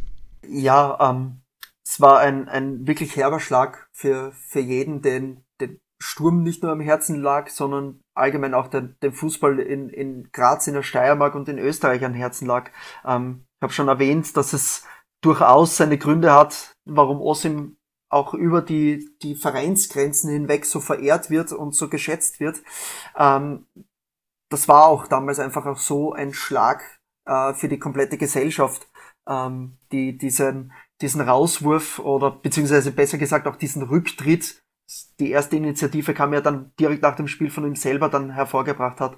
Und das wohlgemerkt nur eineinhalb Jahre, ähm, gut eineinhalb Jahre nach dem wirklich größten Erfolg der Vereinsgeschichte. Wir haben ja dann im dritten Champions League Jahr sogar den Gruppensieg äh, errungen. Ähm, ganz nette Anekdote oder kurzer, kurzer Einwand dazu. Noch heute gültiger Rekord in Europa ähm, mit dem schlechtesten Torverhältnis eines Gruppensiegers.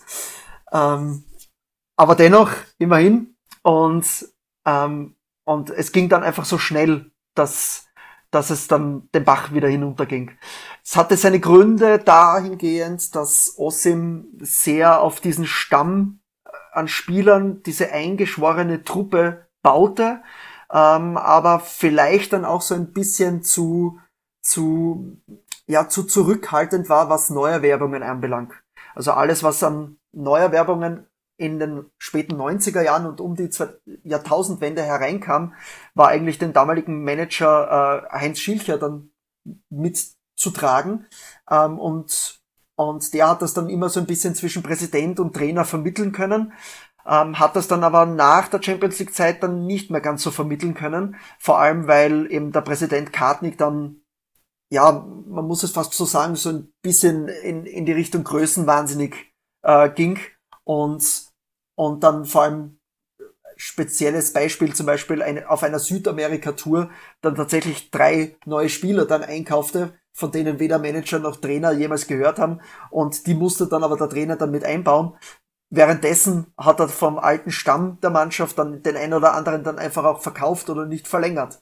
Und ähm, das hat dann dementsprechend zu Reibungen geführt innerhalb der, dieser Führungsriege, dieser sportlichen und hat dann zum, Spruch, äh, zum Bruch zwischen Präsidenten und Trainer äh, geführt.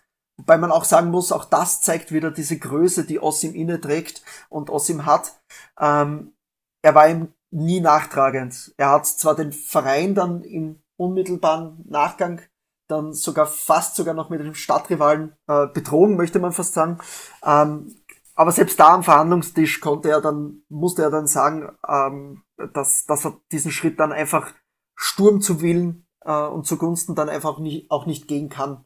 Und ähm, war dann auch gegenüber dem Präsidenten, wie gesagt, nie nachtragend und äh, noch weniger Sturm. Und wir als, als Fans damals und, und im, im Umfeld des Vereins, ähm, ja, tragen diesen, diesen Moment und diesen Herbst dann 2002 sowieso als als große Last dann immer noch in unseren Herzen, ja. Und man muss ja sagen, es war der Anfang von ähm, ja, einem ja, Niedergang oder zumindest einer Entwicklung, die dann ihren ähm, traurigen Höhepunkt fand im Oktober 2006, als Sturmkonkurs anmelden musste.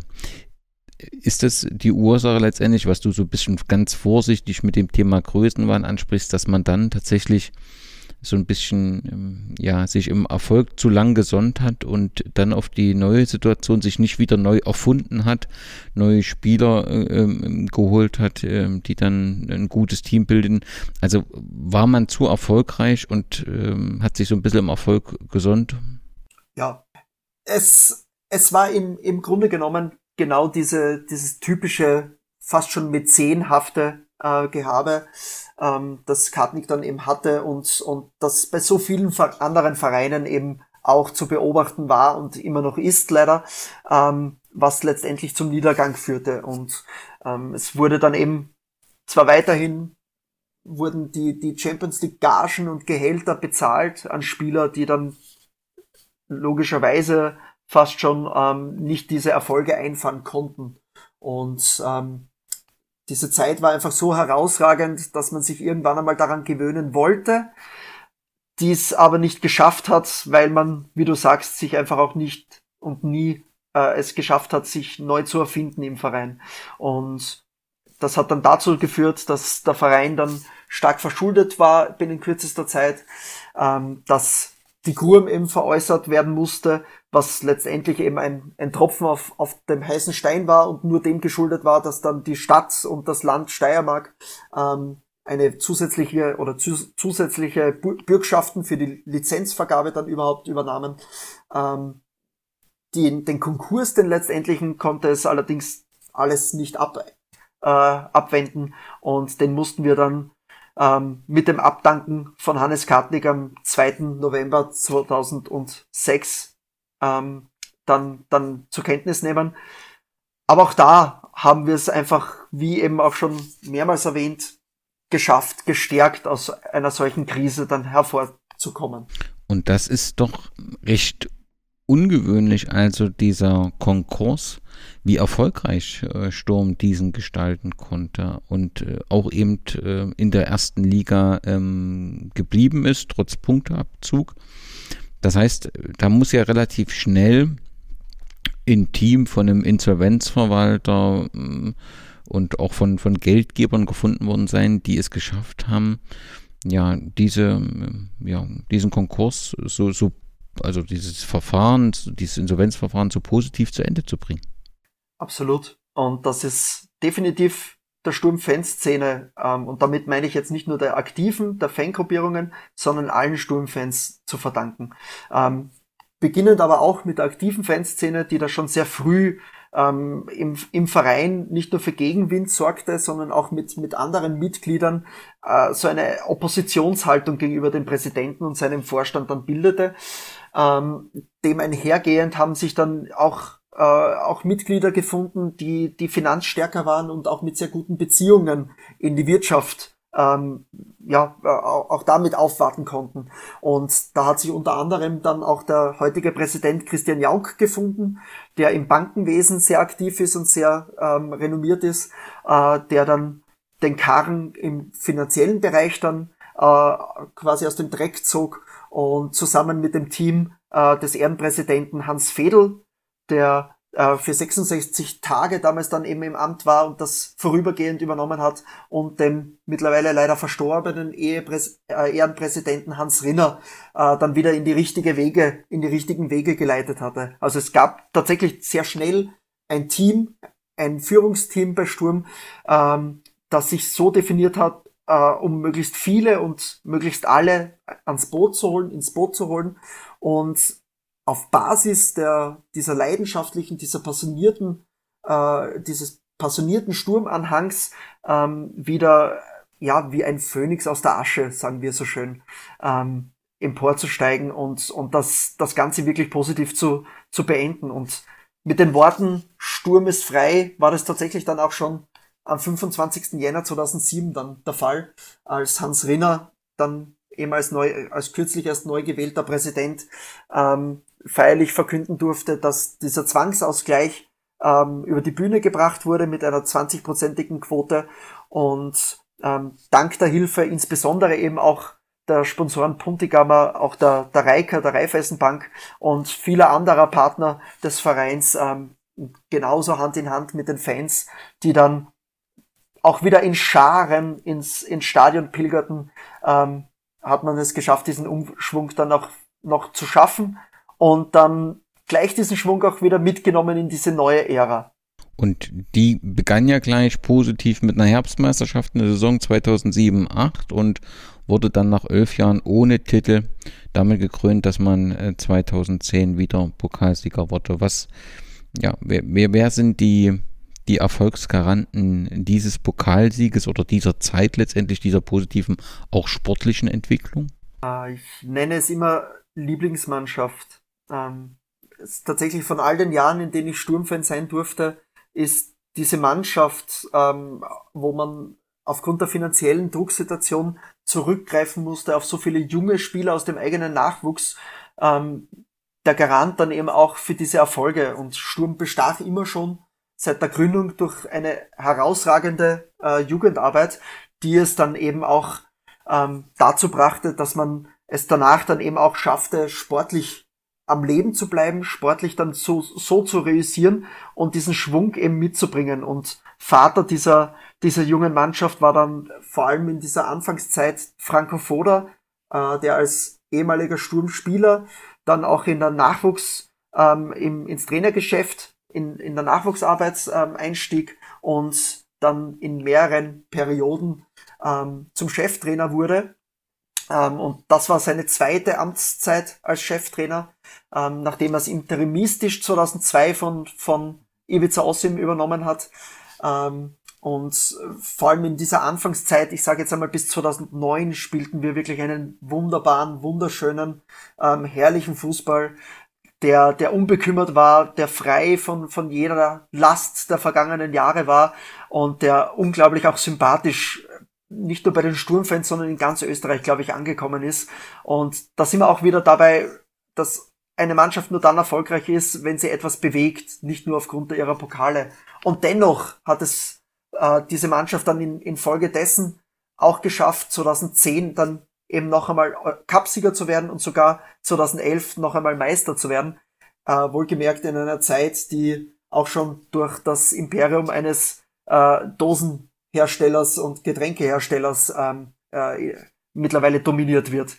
Ähm, insbesondere das Cupfinale 2010 in Klagenfurt mit über 25.000 mitgereisten Sturmfans, ähm, die, die dort eine, eine Stimmung fabriziert haben, die damals und auch heute noch so ein bisschen seinesgleichen sucht in Österreich, ähm, die dafür sorgte, als äh, nette Anekdote dazu, dass, dass sogar die, die Zuschauertribünen des Oberrangs für drei Jahre oder zwei Jahre gesperrt werden mussten, weil die Tribünen sich dann so verzogen haben, ähm, äh, so dass man dann eben äh, nicht mehr dem Stadion eine Zeit lang spielen konnte.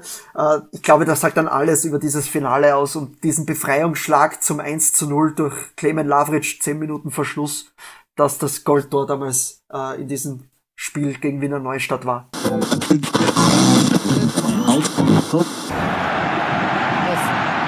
Wieder Mario Haas. Kein Abseits von Moratovic. Und der Kopfball von Lavic. Tor! 1 0 Sturm. Zuerst Haas. Dann Moratovic. Die beiden Joker, die beiden Alten. Und dann die herrlich gefühlvolle Flanke und Lavic. Zweiter Kopfball. Der sitzt. Moratovic. Und jetzt ist es vorbei. Pottigamer Sturm ist zum vierten Mal österreichischer Cupsieger. Und Franco Foda hat seinen ersten Titel als Trainer. Der Name Franco Foda ist ähm, gefallen und äh, durchweg positiv gefallen. Nun äh, sind wir. Bis jetzt, ja. Sind wir, sind wir ähm, nehmen den Podcast zwölf Jahre nach dem Pokalsieg auf und Franco Foda hatte eine Zeit lang die Nationalmannschaft Österreichs trainiert und ja, also selten ist ein, ein, ein Trainer derart intensiv kritisiert worden, obwohl er natürlich sportlichen Erfolg rein von den Ergebnissen vorweisen konnten, aber gerade was ja Spielsystem und was Kommunikation gegenüber Medien anging, hat er einen, einen, einen Auftritt hingelegt, der viel diskutiert wurde und wo es auch viel Kritik gab und aus meiner Sicht insbesondere bei seinem Verhältnis zu den Medien ja, wo er schon ein sehr schwieriges Bild offenbarte. Ich nehme aber deine Äußerung, dass bei der Zeit äh, Sturm zu dieser Zeitpunkt, das passte, das Spielsystem war attraktiv, der Trainer war in Sturm Junge und damit war das, war das nie irgendwie kritisch zu diesem Zeitpunkt. Ja und nein. Also ich habe schon erwähnt, bis 2009 haben wir so schön und, äh, und so leidenschaftlich gespielt. Und ab da gab es einen kompletten Umschwung auch im Denken äh, von Franco Foda, äh, im, im fußballerischen Denken von ihm. Es wurde viel mehr Wert auf die Ergebnisse dann ab diesem Zeitpunkt gelegt, was uns natürlich dann letztendlich auch diese Erfolge bescherte, wie den Cupsieg und den Meistertitel in der Folgesaison. Aber ja, aber es hat ja immer diesen leichten Wermutstropfen dann mit dabei äh, über die Art und Weise. Wir sind mit nur 66 Punkten letztendlich österreichischer Meister 2011 geworden, ähm, was ich glaube auch heute noch einen Minusrekord aufstellt. Ähm, und es war beginnend mit einer Busblockade ähm, 2009 im Frühjahr in Mattersburg damals ähm, eine Zeit, die sehr ja mit mit einer großen Ambivalenz gegenüber Franco Foda behaftet ist. Ähm, gibt ein, eine sehr gespaltete oder es, es gab einfach ein, eine große Spaltung auch in der Sturmfanszene, was seine Person anbelangt. Ähm, die einen, die ihn völlig zu Recht natürlich auch diese, diese großen Erfolge dann auch mit anhaften und, und ihn deswegen auch äh, ähnlich wie Ossim auf eine ähnliche Stufe auch hinaufhiefen. Ähm, aber auch sehr viele, die ihn ebenso kritisch sehen, ähm, auch aufgrund dieser Kritikpunkte, die zuletzt beim österreichischen Nationalteam auch in der Öffentlichkeit kommuniziert und diskutiert wurden. Und er war dann auch eine dritte Amtszeit bei uns als Trainer. Ähm, genau so war auch diese dritte Amtszeit eben mit behaftet. Ähm, es gab zwar immer wieder vorübergehenden sportlichen Erfolg, aber vor allem sobald es einmal eine Zeit lang nicht so lief, hat man gemerkt, dass dieses System Foda auch bröckeln kann und auch unter dem äh, großen Deckmantel Sturm und mit diesem Bonus, den er bei so vielen Sturmfans hat, ähm, eine schwierige Sa Szenerie hervorhebt. Ich habe mal gelesen, dass es mit der, mit der Beendigung der Tätigkeit in der österreichischen Nationalmannschaft bei Sturm auch gewisse Ängste gab, dass gegebenenfalls der aktuelle Trainer äh, wechseln könnte zu einem anderen Verein und Franco Foda dann den Platz äh, besetzt. Ist das denkbar oder ist das eher äh, nicht denkbar, dass Franco Foda zurückkommt zum Sturm? Ich finde es überspitzt von Ängsten zu reden. Ähm, es, es ist tatsächlich so eine Art Damoklesschwert, äh, das, das über den Verein schwebt. Nein, aber ähm, ganz, ganz offen gesagt, in, in 10, 20 Jahren, wenn Franco Foda das Stadion betritt, zu einem Spiel von Sturm, wird das gesamte Stadion stehen und ihm applaudieren. Ähm, das ist unbestritten und das hat er sich voll und ganz verdient. Ähm, äh, es ist, es gibt diese Angst, vielleicht äh, bei, bei, bei manchen, die, die nicht genug Vertrauen auch in die Arbeit von, von unserem aktuellen sportlichen Geschäftsführer Andreas Schicker haben, ähm, kann aber doch mit recht ruhigem Gewissen da dieser Sache entgegenschauen und, und sagen, dass, dass der Andi Schicker schon, glaube ich, weiß, auch weiß natürlich um die Stärken und Kompetenzen von eines Frankofoders, aber auch weiß, was aktuell zu Sturm am besten passt.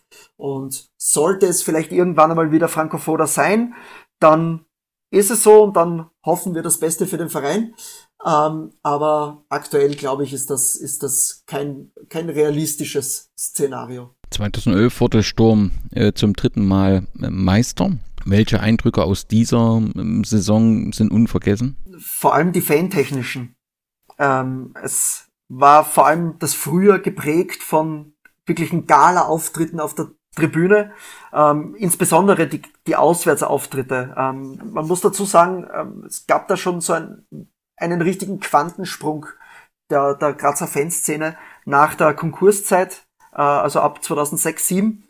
Ähm, und, und den hat man dann einfach kontinuierlich gesteigert und steigern können und wirklich auch mit dem mit der Spitze Cupfinale 2010 und diesen eben schon erwähnten rund 25.000 mitgereisten Sturmfans nach Klagenfurt, hat man das dann eben in der Folgesaison dann auch in der Bundesliga dann auch so bestätigen können. Und insbesondere die Auftritte im Meisterjahr ähm, bei Rapid im Frühjahr beim legendären 2-0-Sieg, als gut 2000 Sturmfans mitgereist sind und einen, einen heroischen Sieg unserer Mannschaft bejubeln können, konnten, ähm, als auch dann die, die letzten Runden und da vor allem die Auswärtsauftritte beim Lask mit glaube über 3000 mitgereisten Sturmfans und vor allem das, das Spiel in der vorletzten Runde in Wiener Neustadt, als wir ähm, ja fast schon so frech waren, muss man sagen, und um 6000 Karten ansuchten bei einer Stadionkapazität von etwas mehr als 7000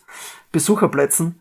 Ähm, und die tatsächlich dann eben auch vollfüllten, ähm, ist das schon sehr bezeichnend für einen österreichischen Verein. 2011 war der vorletzte Meistertitel eines Vereins, der keinen Energy-Getränkehersteller im Namen hat. Machst du dir Sorgen um die Zukunft des Fußballs in Österreich bzw. Europa, gerade was die, die ja fast flächendeckende Langeweile bei dem Thema Meistertitel angeht? Oder bist du da völlig entspannt?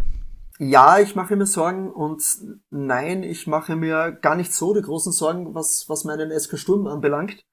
Ähm, einerseits muss ich sagen, dass wir uns sehr gut positionieren können, auch bei, bei jungen Fans, ähm, was nicht nur unsere Geschichte anbelangt, sondern eben auch die, die, die aktuelle Mannschaft beziehungsweise auch die Zukunft anbelangt. Ich glaube, dass wir schon auch durch unser Auftreten als Mitgliederverein, als bodenständiger Verein und vor allem als Verein, der vor allem politisch auch ähm, ohne parteipolitischen Einflüssen leben kann und lebt, ähm, doch eine sehr starke ähm, äh, Identität schaffen können bei den Menschen in Graz und in, in der Steiermark und ganz allgemein sogar in, im gesamten Süden von Österreich. Ähm, ich glaube, dass, dass wir unabhängig dann von den ganz, ganz großen sportlichen äh, Erfolgen auf nationaler Ebene ähm, dennoch, dennoch eine gefestigte Zukunft haben können und auch zumindest mit der aktuellen Entwicklung auch entgegensehen dürfen. Ähm, was natürlich aber auch nicht heißt, und das hat, glaube ich, auch die junge Vergangenheit mit dem Cup-Finale 2018 gezeigt, ähm, dass wir dann diesen Krösus nicht auch dann in einem Spiel einmal mehr als ärgern können und vielleicht doch einen Titel, den ein oder anderen Titel dann auch in der, in der Zukunft auch einmal einfahren werden. Ähm, diese Möglichkeit besteht und solange diese Möglichkeit dann zumindest über den Cup besteht, glaube ich, dass wir das auf alle Fälle noch eine, eine, eine schöne Zeit lang dann auch durchhalten wollen, möchten, können und ähm, auf alle Fälle auch sollen, denn irgendwann einmal hat dieses Projekt ja sicherlich auch sein Ablaufdatum. Welche Erinnerung hast du an diesen fünften Pokalsieg und den ja, letzten Titel, also 2018? Durchwegs positive natürlich. Ähm, es war ein wunderschöner Abend, zumal wir eigentlich das Halbfinale als unser Finale auserkoren haben. Äh, ein Heimspiel gegen Rapid, damals das mit 3 zu 2 nach Verlängerung gewonnen werden konnte. Ähm, und ins Finale bist du komplett unbekümmert eigentlich hineingegangen. Du hast gewusst, okay, wenn alles wirklich gut läuft, dann, dann kannst du aufgrund der Stärke in der damaligen Saison und in der damaligen Meisterschaft schon sehr gut mithalten mit ihnen. Ähm, du hast aber, ich glaube, es waren vier Tage zuvor eine 1 zu 4 äh, Klatsche in Salzburg erst abgebekommen und ähm, hast im, im Laufe des Frühjahrs durch einen Trainerwechsel und durch ein komplett neues System ähm, den Meistertitel oder diese kleine Chance auf den Meistertitel eigentlich auch schon fast hergeschenkt oder herschenken müssen als Franco Foda eben zum, zum Teamchef ernannt wurde und wir mit Heiko Vogel einen komplett anderen Trainertypen als Nachfolger bekamen. Ähm, aber eben, du, du wusstest, du hast diese Möglichkeit und es muss aber sehr viel zusammenpassen. Und wenn alles zusammenpasst, dann nur über, über die Fans.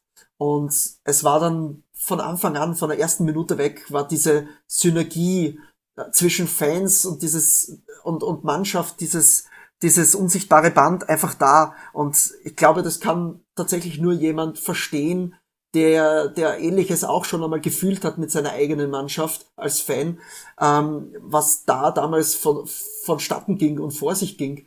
Und es waren wieder über 25.000 mitgereiste Sturmfans. Wir haben Klagenfurt wieder zu unserer Heimat gemacht. Sowieso in, mittlerweile sagen wir schon dazu, dass es eigentlich unser Stadion ist. ähm, äh, es hat einfach alles gepasst. Es war von Anfang an ähm, die Gegenwehr da. Wir hatten ein bisschen Glück, dass du dann auch in den richtigen Momenten brauchst, ähm, mit einem, ich glaube, ein, ein, ein äh, Tor, das durch Abseits äh, zu Recht auch äh, äh, nicht gegeben wurde. Und dann natürlich diese Verlängerung, wo wir den längeren Atem hatten und wo du eigentlich auch gespürt hast, das wird heute positiv ausgehen. Und dieser unnachahmliche ähm, Stefan Hirländer Kung Fu tritt in Slatan Ibrahimovic Manier, der uns das Goldtor äh, zehn Minuten Verschluss der Verlängerung dann bescherte und endgültig alle Dämme zum Brechen äh, begannen. Wunderschöner Abend, ja. Immer die heikle Frage. Wer muss da noch einen Sprint hinlegen? Wem fährt vielleicht dann schon der eine oder andere Krampf ein? Er ist nicht schlecht. Da ist der Ball im Tor! Hierländer in der 112. Minute. Sturm Graz führt. Eckball Berisha, der geht in die Mitte, da wird ausgeräumt, der Ball kommt weg. Hier ist der Schlusspfiff. Der österreichische Cupsieger 2018 heißt Puntigamma Sturm Graz. Wie stellt sich die aktuelle Situation dar? Ihr seid außerordentlich äh, ja, zufrieden mit eurem Trainer, glaube ich, der einen recht guten Job macht und irgendwie hat man das Gefühl auch sehr, sehr gut, äh, als Außenstehender das Gefühl, sehr, sehr gut äh, nach Graz beziehungsweise zu Sturm äh, passt. Und wie zufrieden seid ihr mit der, mit der aktuellen Situation? Ja, ähm, also von meiner Sicht aus natürlich sehr, sehr zufrieden. Ähm, ich glaube, dass man da als Sturmfans ganz allgemein auch glücklich sich schätzen kann, dass man eine, ein solches Gefüge ähm, derzeit im Verein, vor allem im, im sportlichen Bereich, aber auch im wirtschaftlichen Bereich hat. Ähm, und, und, und ganz allgemein von den Strukturen her so aufgestellt ist mittlerweile, dass das auf sehr, sehr sicheren Beinen steht. Äh, natürlich kann man, kann man, kann sich da sehr schnell sehr vieles ändern, aber ähm, es verheißt zumindest schon einmal sehr, sehr viel Gutes, so wie das bislang auch ähm, mit unserem aktuellen Trainer Christian Ilzer dann abgelaufen ist. Ähm, der, der identifiziert sich voll und ganz mit dem Verein, ist, ist auch als Sturmfan tatsächlich auch aufgewachsen und groß geworden, ähm, ist, lässt, lässt eine Art von Fußball zu spielen, die, die begeistert und begeistern lässt, ähm, aber dann auch in den richtigen Momenten dann auch so ein bisschen ergebnisorientiert, ähm, wenn es wenn's, wenn's einfach erforderlich ist und äh, genau diese Mischung und auch diese Mischung in der Mannschaft, glaube ich, passt wirklich sehr, sehr gut aktuell. Ähm, wir sind unheimlich stolz auf das, was da ähm, am Feld herumläuft und auf das, was, was da alles dranhängt und äh, jetzt überhaupt nach, nach, nachdem die, die Einschränkungen der Pandemie jetzt wieder gefallen sind, auch überaus glücklich, diese Momente und diese Zeiten jetzt das so, so intensiv auch wieder miterleben zu dürfen. Wir müssen, auch wenn das für die aktuelle Saison keine Rolle spielt, über das Thema Derbys unbedingt noch sprechen. Und äh, spielt Sturm in der ersten Liga, der Stadtrivale, wie du ihn nennst, die Hörerinnen und Hörer kennen ihn als GAK in der Liga 2. Ihr, also faktisch gibt es aktuell zumindest im Punktspielbetrieb nicht die Möglichkeit eines Derbys. Wann gab es das letzte? Im Mai 2007, ich glaube es war der 17. Mai. Ähm, damals eben in der Bundesliga. Ähm, zur selben Zeit zur Erklärung, äh, als Sturm in den Konkurs schlitterte, war das äh, bei den Roten genauso der Fall. Ähm, äh, die, ja, ähm, die Zeit hat sich gezeigt, dass, dass sie damals einfach auch äh, Tritt halten wollten mit, mit, mit uns und, und dass sich genauso finanziell dann eben über, übernommen haben, ähm, um, um auch zu ähnlichen Erfolgen zu kommen. Denn ähm, es war den Roten vergönnt, dass sie den ersten Titel in die Steiermark und nach Graz brachten, 1981 mit dem Pokalsieg. Und äh, sportlich waren sie zumindest immer ebenbürtig, auch wenn sie im, im, im fantechnischen Lager, was die Masse zumindest anbelangt, ähm, unserer Meinung nach natürlich auch der Klasse, aber das sei so nebenher nur erwähnt, ähm, einfach immer zahlenmäßig unterlegen waren. Ähm, dieser, dieser Vorteil änderte sich dann eben in den 90er Jahren und brachte auch sie dann eben an, nicht nur am Rande des Ruins, sondern tatsächlich auch in den Ruin, wo, wodurch sie dann eben ähm, nach, nach einigen Jahren dann noch in der, in der Regionalliga ich glaube, es war dann 2012, als sie sich dann komplett neu gründen mussten und seither eben ähm, sich langsam Schritt für Schritt wieder hochkämpft haben in die zweite Liga. Ähm, wir sind zumindest froh, dass wir das letzte Derby oder sowieso auch die letzten zwei Derbys für uns entschieden haben. Wie fällt die Derby-Bilanz aus? Ich nehme an, dass du als Historiker, äh, die, vielleicht willst du nicht drüber reden. ähm, auch da ist es sehr speziell, wenn man fragt. Ähm, äh, also ich glaube, von, von, von der anderen Seite wird da oft, ähm, soweit ich weiß, die, die, die Bilanz seit Einführung der Bundesliga, glaube ich, hergenommen, die, die ganz leicht zu, zugunsten der Roten ausfällt.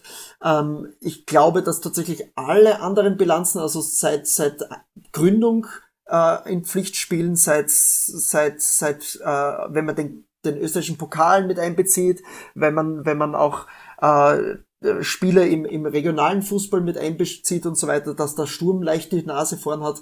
Ähm, ja, letzten Endes ähm, äh, ist es eine Auslegungssache und Definitionssache. Wir wissen natürlich, welche Statistiken wir in den Vordergrund stellen müssen. Nun hatte ja der Stadtrivale sich ganz verstärkt Beginn der Saison und hat natürlich auch eigentlich das Ziel ausgegeben, Richtung erste Liga marschieren zu wollen. So ganz einfach stellt sich das nicht dar. Würdest du das, wenn du das was wünschen könntest, würdest du dir den Stadtrivalen in der ersten Liga wünschen, damit die Derbys wieder da sind oder könntest du eher darauf verzichten? Eine schwierige Frage, die ich mir selbst seit 2007 immer wieder auch stelle und, ähm, und die ich mir auch im Freundeskreis und Bekanntenkreis natürlich auch immer wieder stelle. Ähm, letzten Endes kann ich sie nicht ganz und auch nicht, nicht, nicht ganz mit reinem Gewissen beantworten. Ähm, einerseits hat ein Derby natürlich immer was Spezielles. Ähm, andererseits ist es aber vielleicht auch einfach möglich, dass man, dass man auch im österreichischen Cup ein, ein Derby dann auch irgendwann einmal sieht. Und ich bin fast davon überzeugt, dass ich noch eines erleben werde, auf welche Art und in welcher Konstellation und in welchem Bewerb auch immer. Ähm, aber aber ähm, würde mich da nicht festlegen wollen, in welchen Zeitrahmen sich das bewegt. So viel zur sportlichen Entwicklung. Ich würde jetzt gern noch mit dir zwei Persönlichkeiten des SK Sturm Graz oder aus der Geschichte des SK Sturm Graz besprechen wollen. Der eine Name ist schon sehr intensiv gefallen, das ist Hannes Kartnick, ein, der Präsident.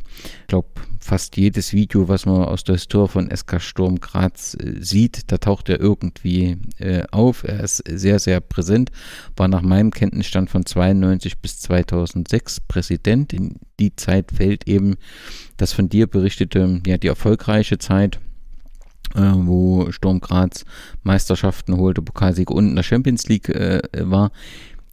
Er kam ins Präsidentenamt eigentlich als Präsident des EC Graz und war das dann auch Zeit, eine Zeit noch bei beiden, sowohl im Eishockey als auch im Fußball Präsident, richtig?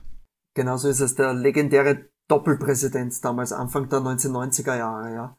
Ähm, und das, was er damals im Eishockey nicht geschafft hat, nämlich österreichischer Meister zu werden, hat er dann eben im Fußball dann verwirklichen können.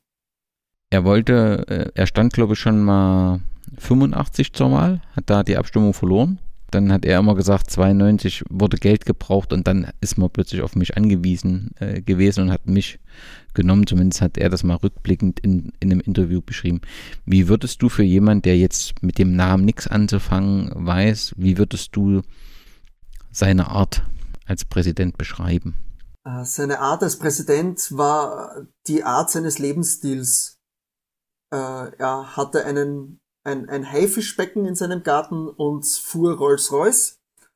Ähm, hatte einen Perserteppich im, im, im Flur und, und äh, ist eigentlich kaum eine Minute ohne seiner Zigarren ausgekommen. Ähm, genauso auch mit einem dementsprechenden Wohlstandsbauch ähm, gesegnet, ähm, würde ich ihn jetzt da auch als Präsidenten ähm, dann auch äh, skizzieren. Ein äh, unglaublich ähm, exzentrischer Mensch, ein jemand, jemand, der, der zwar auch mit anpacken konnte, aber äh, vielleicht vom Fußball dann doch nicht ganz so viel Ahnung hatte, wie er selbst lange Zeit dachte. Dieses Wiedersehen wäre wohl allen lieber, nämlich jenes mit dem Erfolg, wie zum Beispiel 1983, als Sturm Graz in die dritte UEFA Cup Runde gekommen ist und in Österreich den Wiener Großclubs ein unangenehmer Gegner war. Damals jubelte mit einer großen Sturmmannschaft auch schon Hannes Kartnick. Ein Mann, der vielleicht den Schlüssel zum Erfolg schon heute in der Tasche hat. Eines bin ich mir sicher, sollte ich heute Sturm übernehmen, geht es sicher wieder aufwärts. Bin ich 1000 Prozent davon überzeugt, weil ich erstens einmal Sponsoren an der Hand habe und zweitens ein Marketing einführe, das selten in Österreich beim Sport verwendet wird. Ähm, Sie gelten als ein Mann, äh, der auch gerne Kritik übt, jetzt rückblickend auch den Wirbel, den das verursacht hat, berücksichtigend. Wie viel Kritik äh, müssen Sie denn jetzt auch an sich selbst üben? Ich, ich habe keine Kritik. Wie wird er den Sturm helfen? Das weiß ich nicht. Er wird schon helfen. Er hat sein Statement abgegeben, er hat dafür Gründe und man wird weitersehen.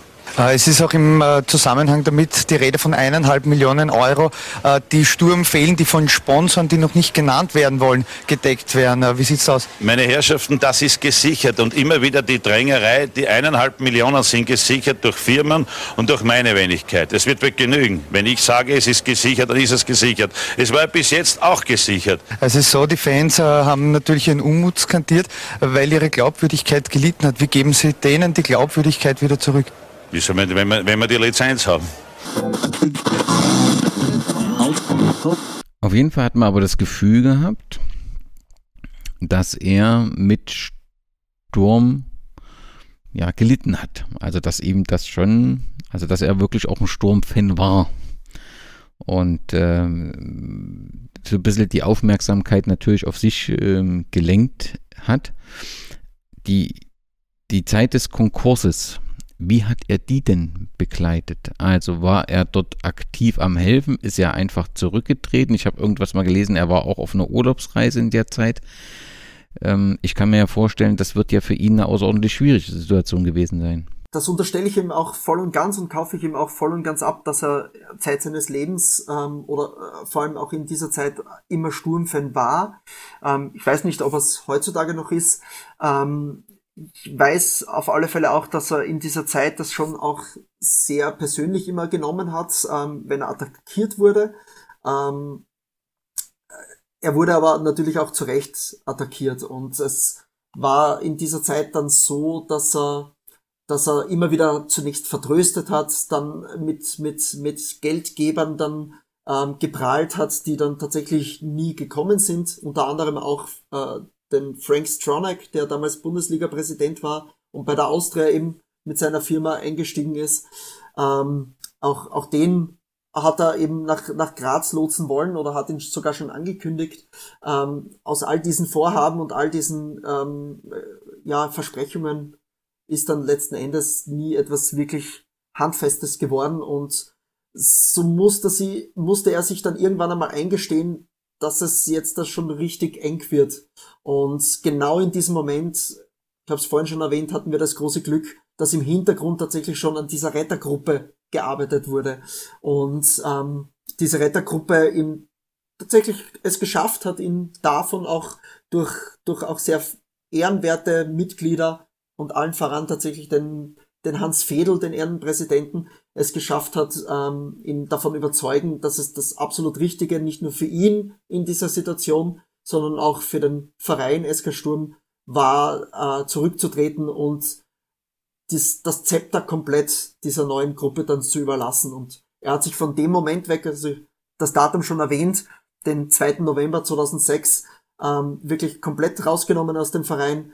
Ähm, er war dann noch ein, zwei Spiele auch äh, im, in seinem VIP-Club äh, zugegen, ähm, war beim Cup-Finale 2010 auch noch im Stadion.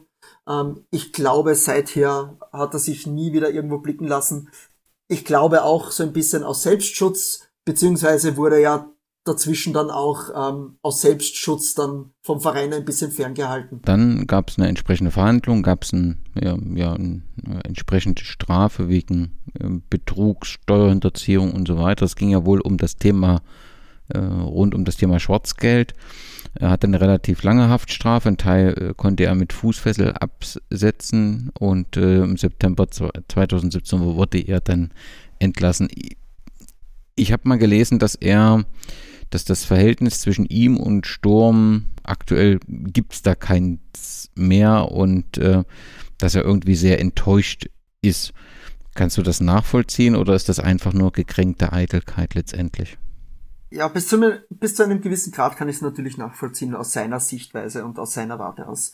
Ähm, was unterm Strich aber bleibt, ist, dass er, dass er uns abgesehen von all diesen Erfolgen und dieser wunderbaren Zeit ähm, er immer diesen, diesen Zeitpunkt auch ver verpasst hat, äh, im richtigen Moment dann abzutreten. Ähm, wie so viele andere natürlich auch, aber er hat es dann einfach auch immer wieder weiter verschlimmert. Er hat ähm, Legenden nicht nur schikaniert, sondern auch wirklich ähm, auch wirklich vom Verein auch versucht wegzuhalten. Er hat in dieser Spätphase auch Mitgliedern nicht nur den, ähm, den, den, die Aufnahme ähm, verweigert, sondern auch aktive Mitglieder dann ausgeschlossen aus dem Verein.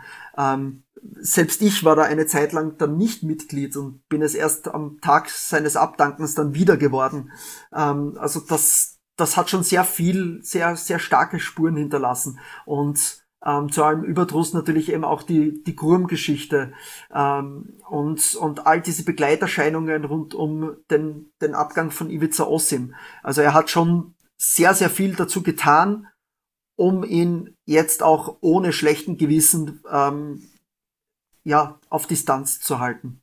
Und damit denke ich, haben wir dazu genug gesagt. Ich habe das verstanden, wie das eingeordnet ist. Es ist eine sehr erfolgreiche Zeit, aber es ist eben auch in der Zeit sehr, sehr viel äh, kaputt gemacht worden. Umso schöner ist es, dass daraus eben, wie du das auch jetzt schon mehrfach beschrieben hast, ähm, sich wieder neue Kräfte gefunden haben, die Sturm auf einen guten Weg gebracht haben. Eine zweite Persönlichkeit, die ich mit dir besprechen will, ist Merdat äh, Minnewand, wenn ich das, ich hoffe, das richtig ausspreche.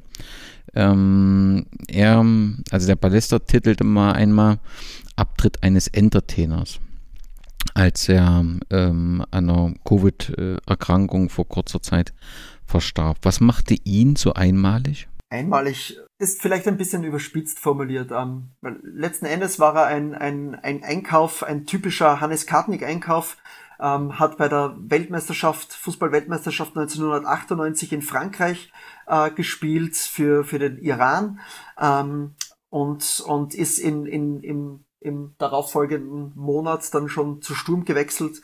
Ähm, wurde genau als dieser Star quasi dann zu Sturm geholt, ähm, hat aber tatsächlich in dieser schon damals sehr funktionierenden und sehr eingespielten und sehr eng lebenden Mannschaft ähm, aber eher eine untergeordnete Rolle gespielt.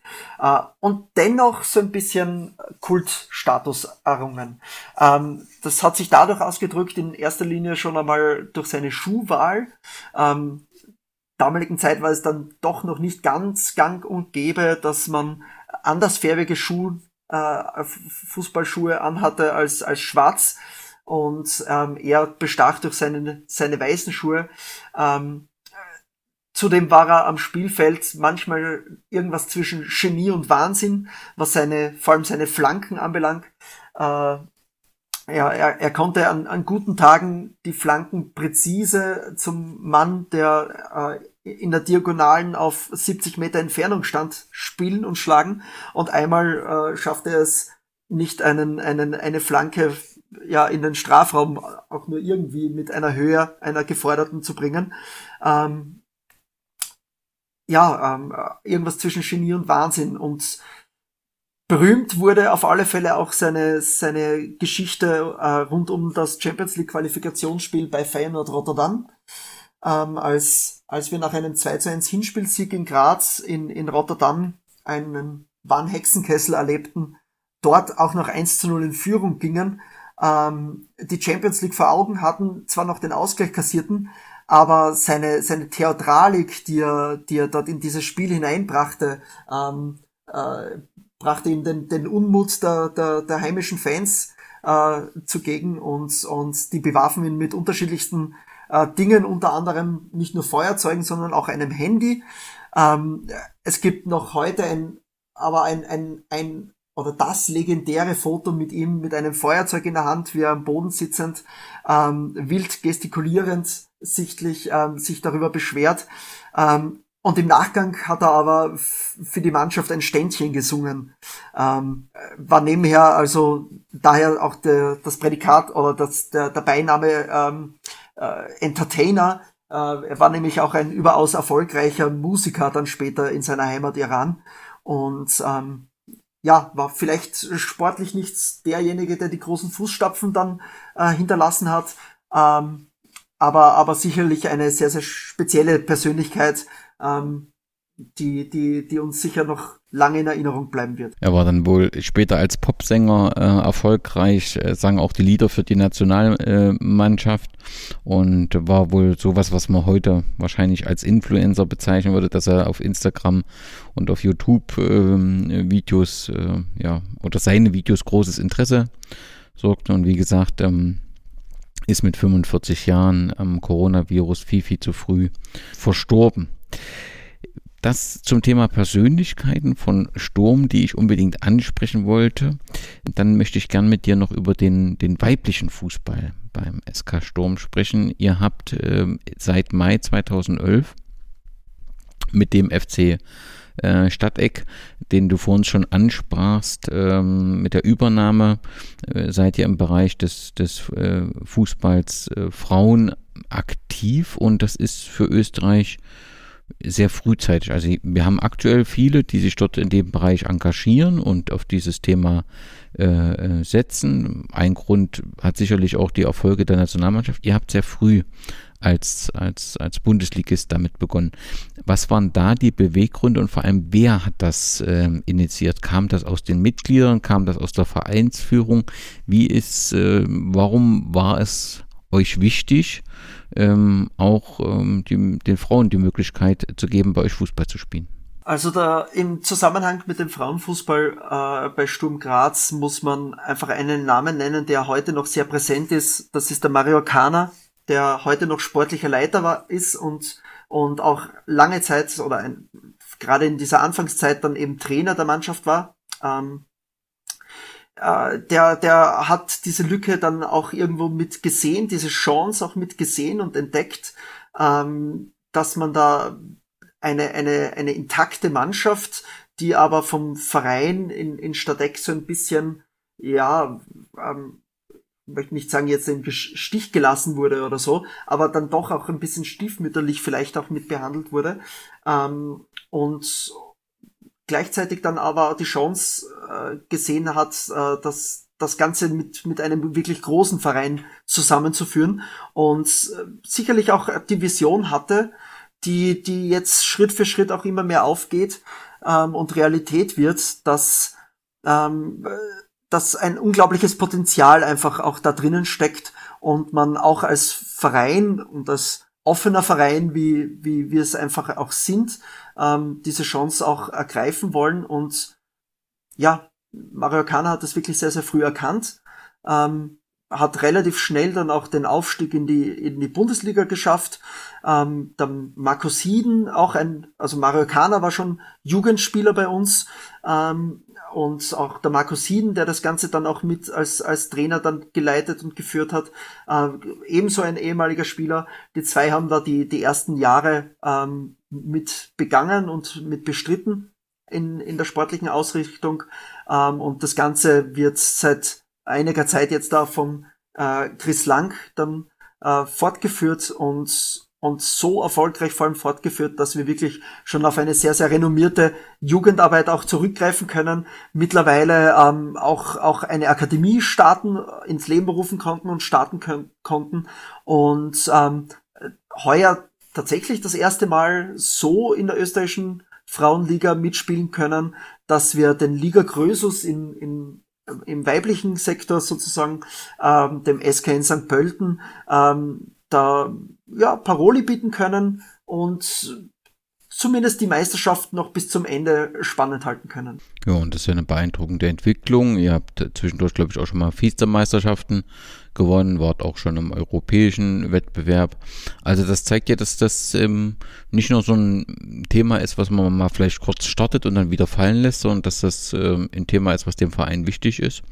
Und ähm, da kann man ja nur hoffen, dass ähm, ja dieses Beispiel äh, auch von anderen Vereinen, wie zum Beispiel Rapid eben dann auch übernommen wird und dass man auch dort entsprechend äh, die Chance gibt, ähm, allen Geschlechtern Fußball zu spielen. Letztes Thema oder großer Komplex ist nochmal das Thema Fans und Kurven-Situation. Ähm, gibt es eigentlich bei Sturm, du sagst ja, ihr seid wirklich eine sehr große Fanbasis und natürlich taucht dann immer auch mal das ein oder andere Problem auf. In Deutschland sind da die Fanprojekte entstanden, entstanden, die dort die Chance so einer sozialpädagogischen Betreuung äh, geben, die selbstständig sind, vereinsunabhängig, aber Anlaufstellen ähm, für, für die Fans der Vereine sind. Gibt es sowas in Österreich in dieser Form auch? Nein, gibt es also zumindest bei uns in Graz nicht. Äh, soweit ich weiß, hat es sowas in Innsbruck eine Zeit lang gegeben, aber ähm, bei uns in Graz eben nicht.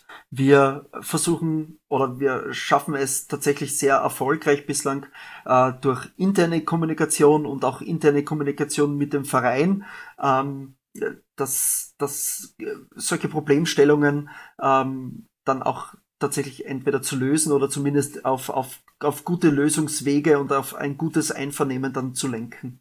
Wenn du die, die Kurve und die Fanszene von Sturm Dritten beschreiben müsstest, was kennzeichnet sie? Was macht sie aus? Was ist das Besondere, vielleicht das Einmalige an der äh, äh, Sturmfanszene? Das Einmalige ist auf alle Fälle für österreichische Verhältnisse dieses, äh, diese Mischung aus ähm, dem familiären, der Masse und dennoch so ein bisschen dem, ja, wir nennen es äh, liebevoll den steirischen Ultraweg, der in der aktiven äh, Fanszene in der Kurve äh, dann auch gelebt wird und, und begangen wird. Und dort tatsächlich auch mit einem sehr, sehr breiten Rückhalt von, von der restlichen Fanszene auch, ähm, die, die da ja eigentlich äh, im, im Verhältnis jetzt da oder im, im Vergleichsrahmen auch mit, mit vielen anderen Szenen vielleicht sogar ein, ein bisschen harmonischer und, und ähm, vonstatten geht, ähm, als das vielleicht vieler anderorts der Fall ist.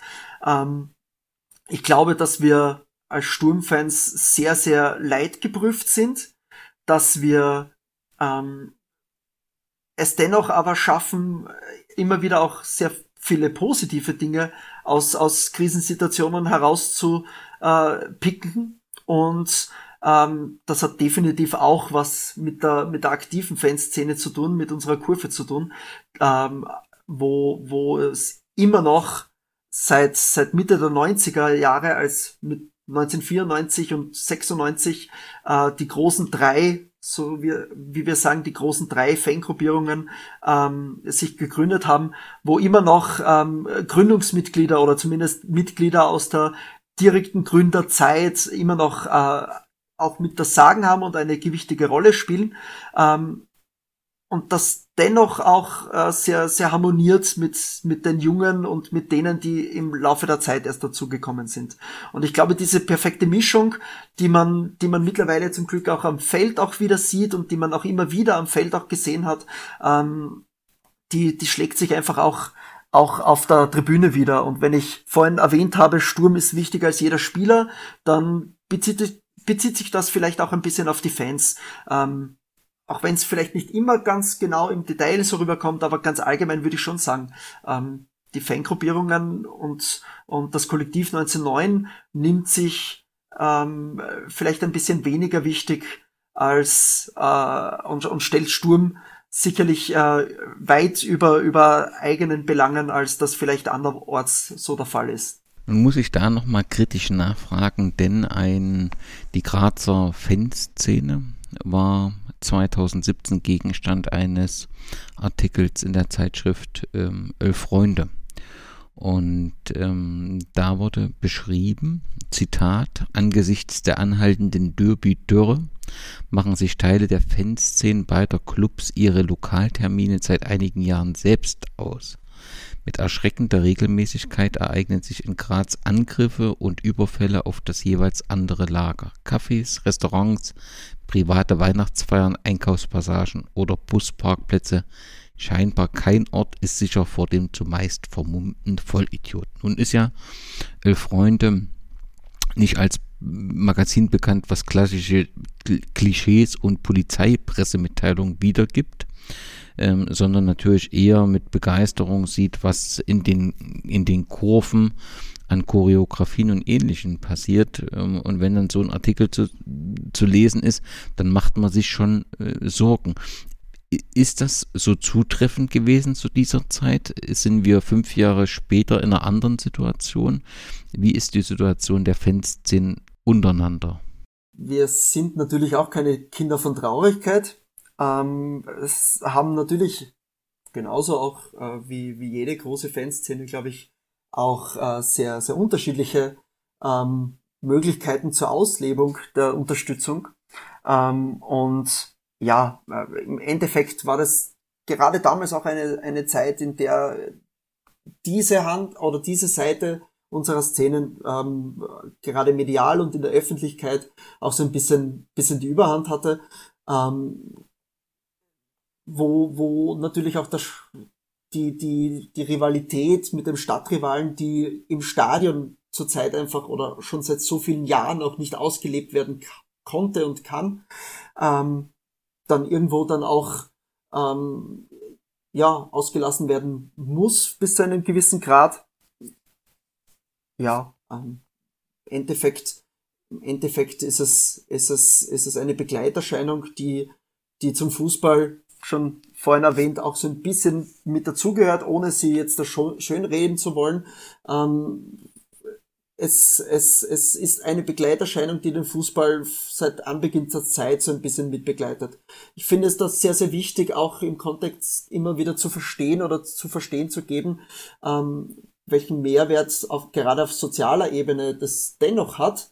Ähm, und, und ich glaube, dass auch der, der Verein es genau diesen, diesen Mehrwert auch ähm, in der Führungsetage auch sieht und wodurch dann auch solche Berichterstattungen dann auch sehr gut dann auch intern dann abgehandelt und besprochen werden können und äh, diskutiert werden können.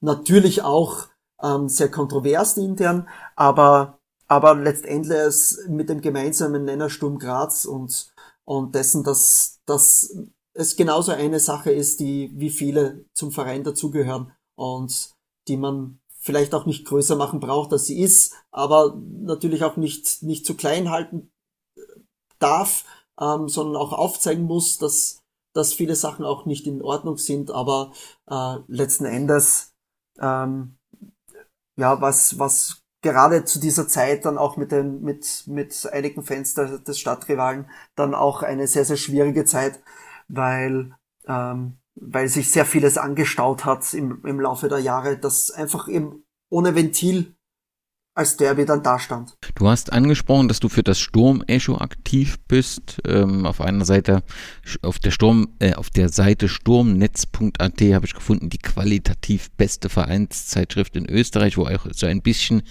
die Geschichte äh, dargelegt wird. Äh, das erste Sturm-Echo gab es im März äh, 1968 und man kann sich jetzt auf der Sturmseite auch von der Qualität, die sehr beeindruckend ist, ähm, überzeugen. Das ist eine Mitgliederzeitschrift, die kann man im normalen Zeitschriftenhandel oder kann man die äh, bei den Spieltagen erwerben oder beides? Ähm, es ist ein, ein Mitgliedermagazin, das, das ähm, auch den, den Abonnenten auch zugekommen oder äh, zugeschickt wird äh, in, in regelmäßigen Abständen äh, erscheint. Ich glaube, aktuell sind wir bei vier oder fünf Ausgaben im Jahr und ähm, das aber auch im Fanshop oder in den Fanshops des Vereins eben erworben werden kann, genauso auch online. Ähm, kann das, auch wenn ich dafür schreibe natürlich und natürlich dementsprechend die schwarz-weiße Brille aufhabe, ähm, dennoch mit gutem Gewissen sagen, dass die Qualität wirklich stimmt, auch weil ähm, ein Beiratskollege, der Christian Wiedner, da wirklich akribisch dahinter steht und äh, dahinter arbeitet. Ähm, der schon von mir angesprochene Herbert Droger das genauso akribisch eben ähm, äh, eingeführt hat und, und, und über die Jahre entwickelt konnte. Und ähm, ja, ist wirklich eine sehr, sehr schöne Zeitschrift. Und die HörerInnen, die jetzt nun die Geschehnisse bei Sturm Graz verfolgen wollen, aber nun vielleicht nicht in Graz direkt leben oder auch nicht so schnell dorthin kommen. Welche Online-Medien gilt es aus deiner Sicht im, im Blick zu behalten? Welche Internetadressen, um über Sturm und seine Fans bestens informiert zu sein?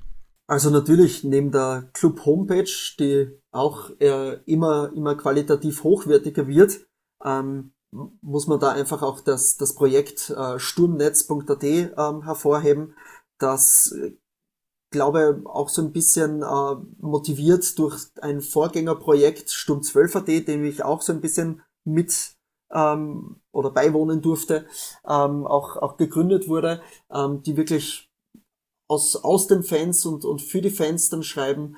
Ähm, genauso aber, was die Fanszene, die aktive Fanszene anbelangt, ähm, die, die Seite des Kollektiv 1909, die auch in ja, sehr unregelmäßigen Abständen, aber doch hin und wieder mal, dass, dass die, ja, das Fansein äh, Schwarzmalerei rausbringt. Ähm, zudem natürlich eben sämtliche regionalen Medien, die, die sich mit Sturm unweigerlich beschäftigen müssen, als den größten Fußballverein der Stadt und der Steiermark und den, des Südens von Österreich.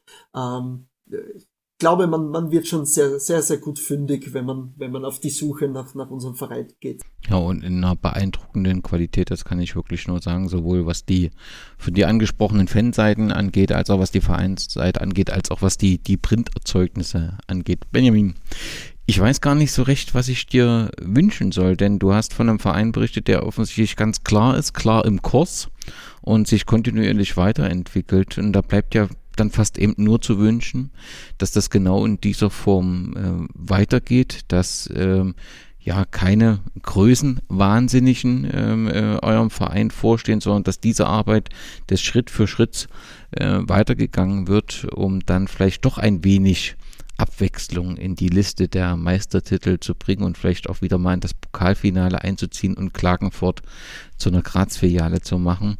Ähm, für dein ähm, Projekt mit der Gruben, ja, da wünsche ich dir natürlich auch, dass dieses, dieses Eröffnungsevent oder dieses Auftakt-Event um die Eröffnung des Denkmals, dass das ähm, ja entsprechend medial begleitet wird und dass er da eine große Resonanz hat. Das ist eine ganz wunderbare Geschichte, die vielleicht eben dann auch Nachahmer findet, um deutlich mehr solche ähm, Projekte, die Geschichten über den Fußball erzählen, über die vergangenen Zeiten erzählen, dass die eben nicht einfach weggerissen werden, sondern dass die erhalten werden. Da finde ich, ist das ein, ein tolles Beispiel, dass hier eine Holztribüne aus dem Jahr 1934 auch in Zukunft ja durch ihre Existenz und durch euch weiter Geschichten erzählt. Ganz herzlichen Dank, dass du uns einen umfangreichen Einblick gegeben hast alles Gute für dich und Servus Benjamin. Vielen lieben Dank auch von meiner Seite und auf die Schwarzen. Stanic. Schickelgruber. Ziemlich knapp vor der Torlinie hat er diesen Ball gefangen. So knapp, dass sogar reklamiert wurde beim Schiedsrichterassistenten. Was sagt er jetzt? So, was sagt er jetzt dem Schiedsrichter? Also bitte jetzt nicht eine Schiedsrichterentscheidung, die unter Umständen den UEFA Cup am grünen Tisch entscheidet. Ja, der Herr ist einmal Radoman. Von ihm aus war es klar, kein Tor. Mein Gott, nur jetzt da nicht eine Entscheidung, die all die Früchte zunichte macht. Ja, ja oder nein? Und er gibt Tor für Parma. Er gibt Tor für Parma. Na, wenn man so sieht von Video, war er nie drinnen. Da brauche ich gar nicht diskutieren. Der, der Pepe hat einen Arm von eineinhalb Meter und, und, und steht vielleicht 20 cm hinter der Linie und das ist lächerlich. Also, also wenn ich das als Linienrichter nicht sehe, aber ich habe gesehen, dass Danisch ist sofort hingegangen und äh, ich glaube, die Jugend verstehen sich ganz gut und das war es halt dann.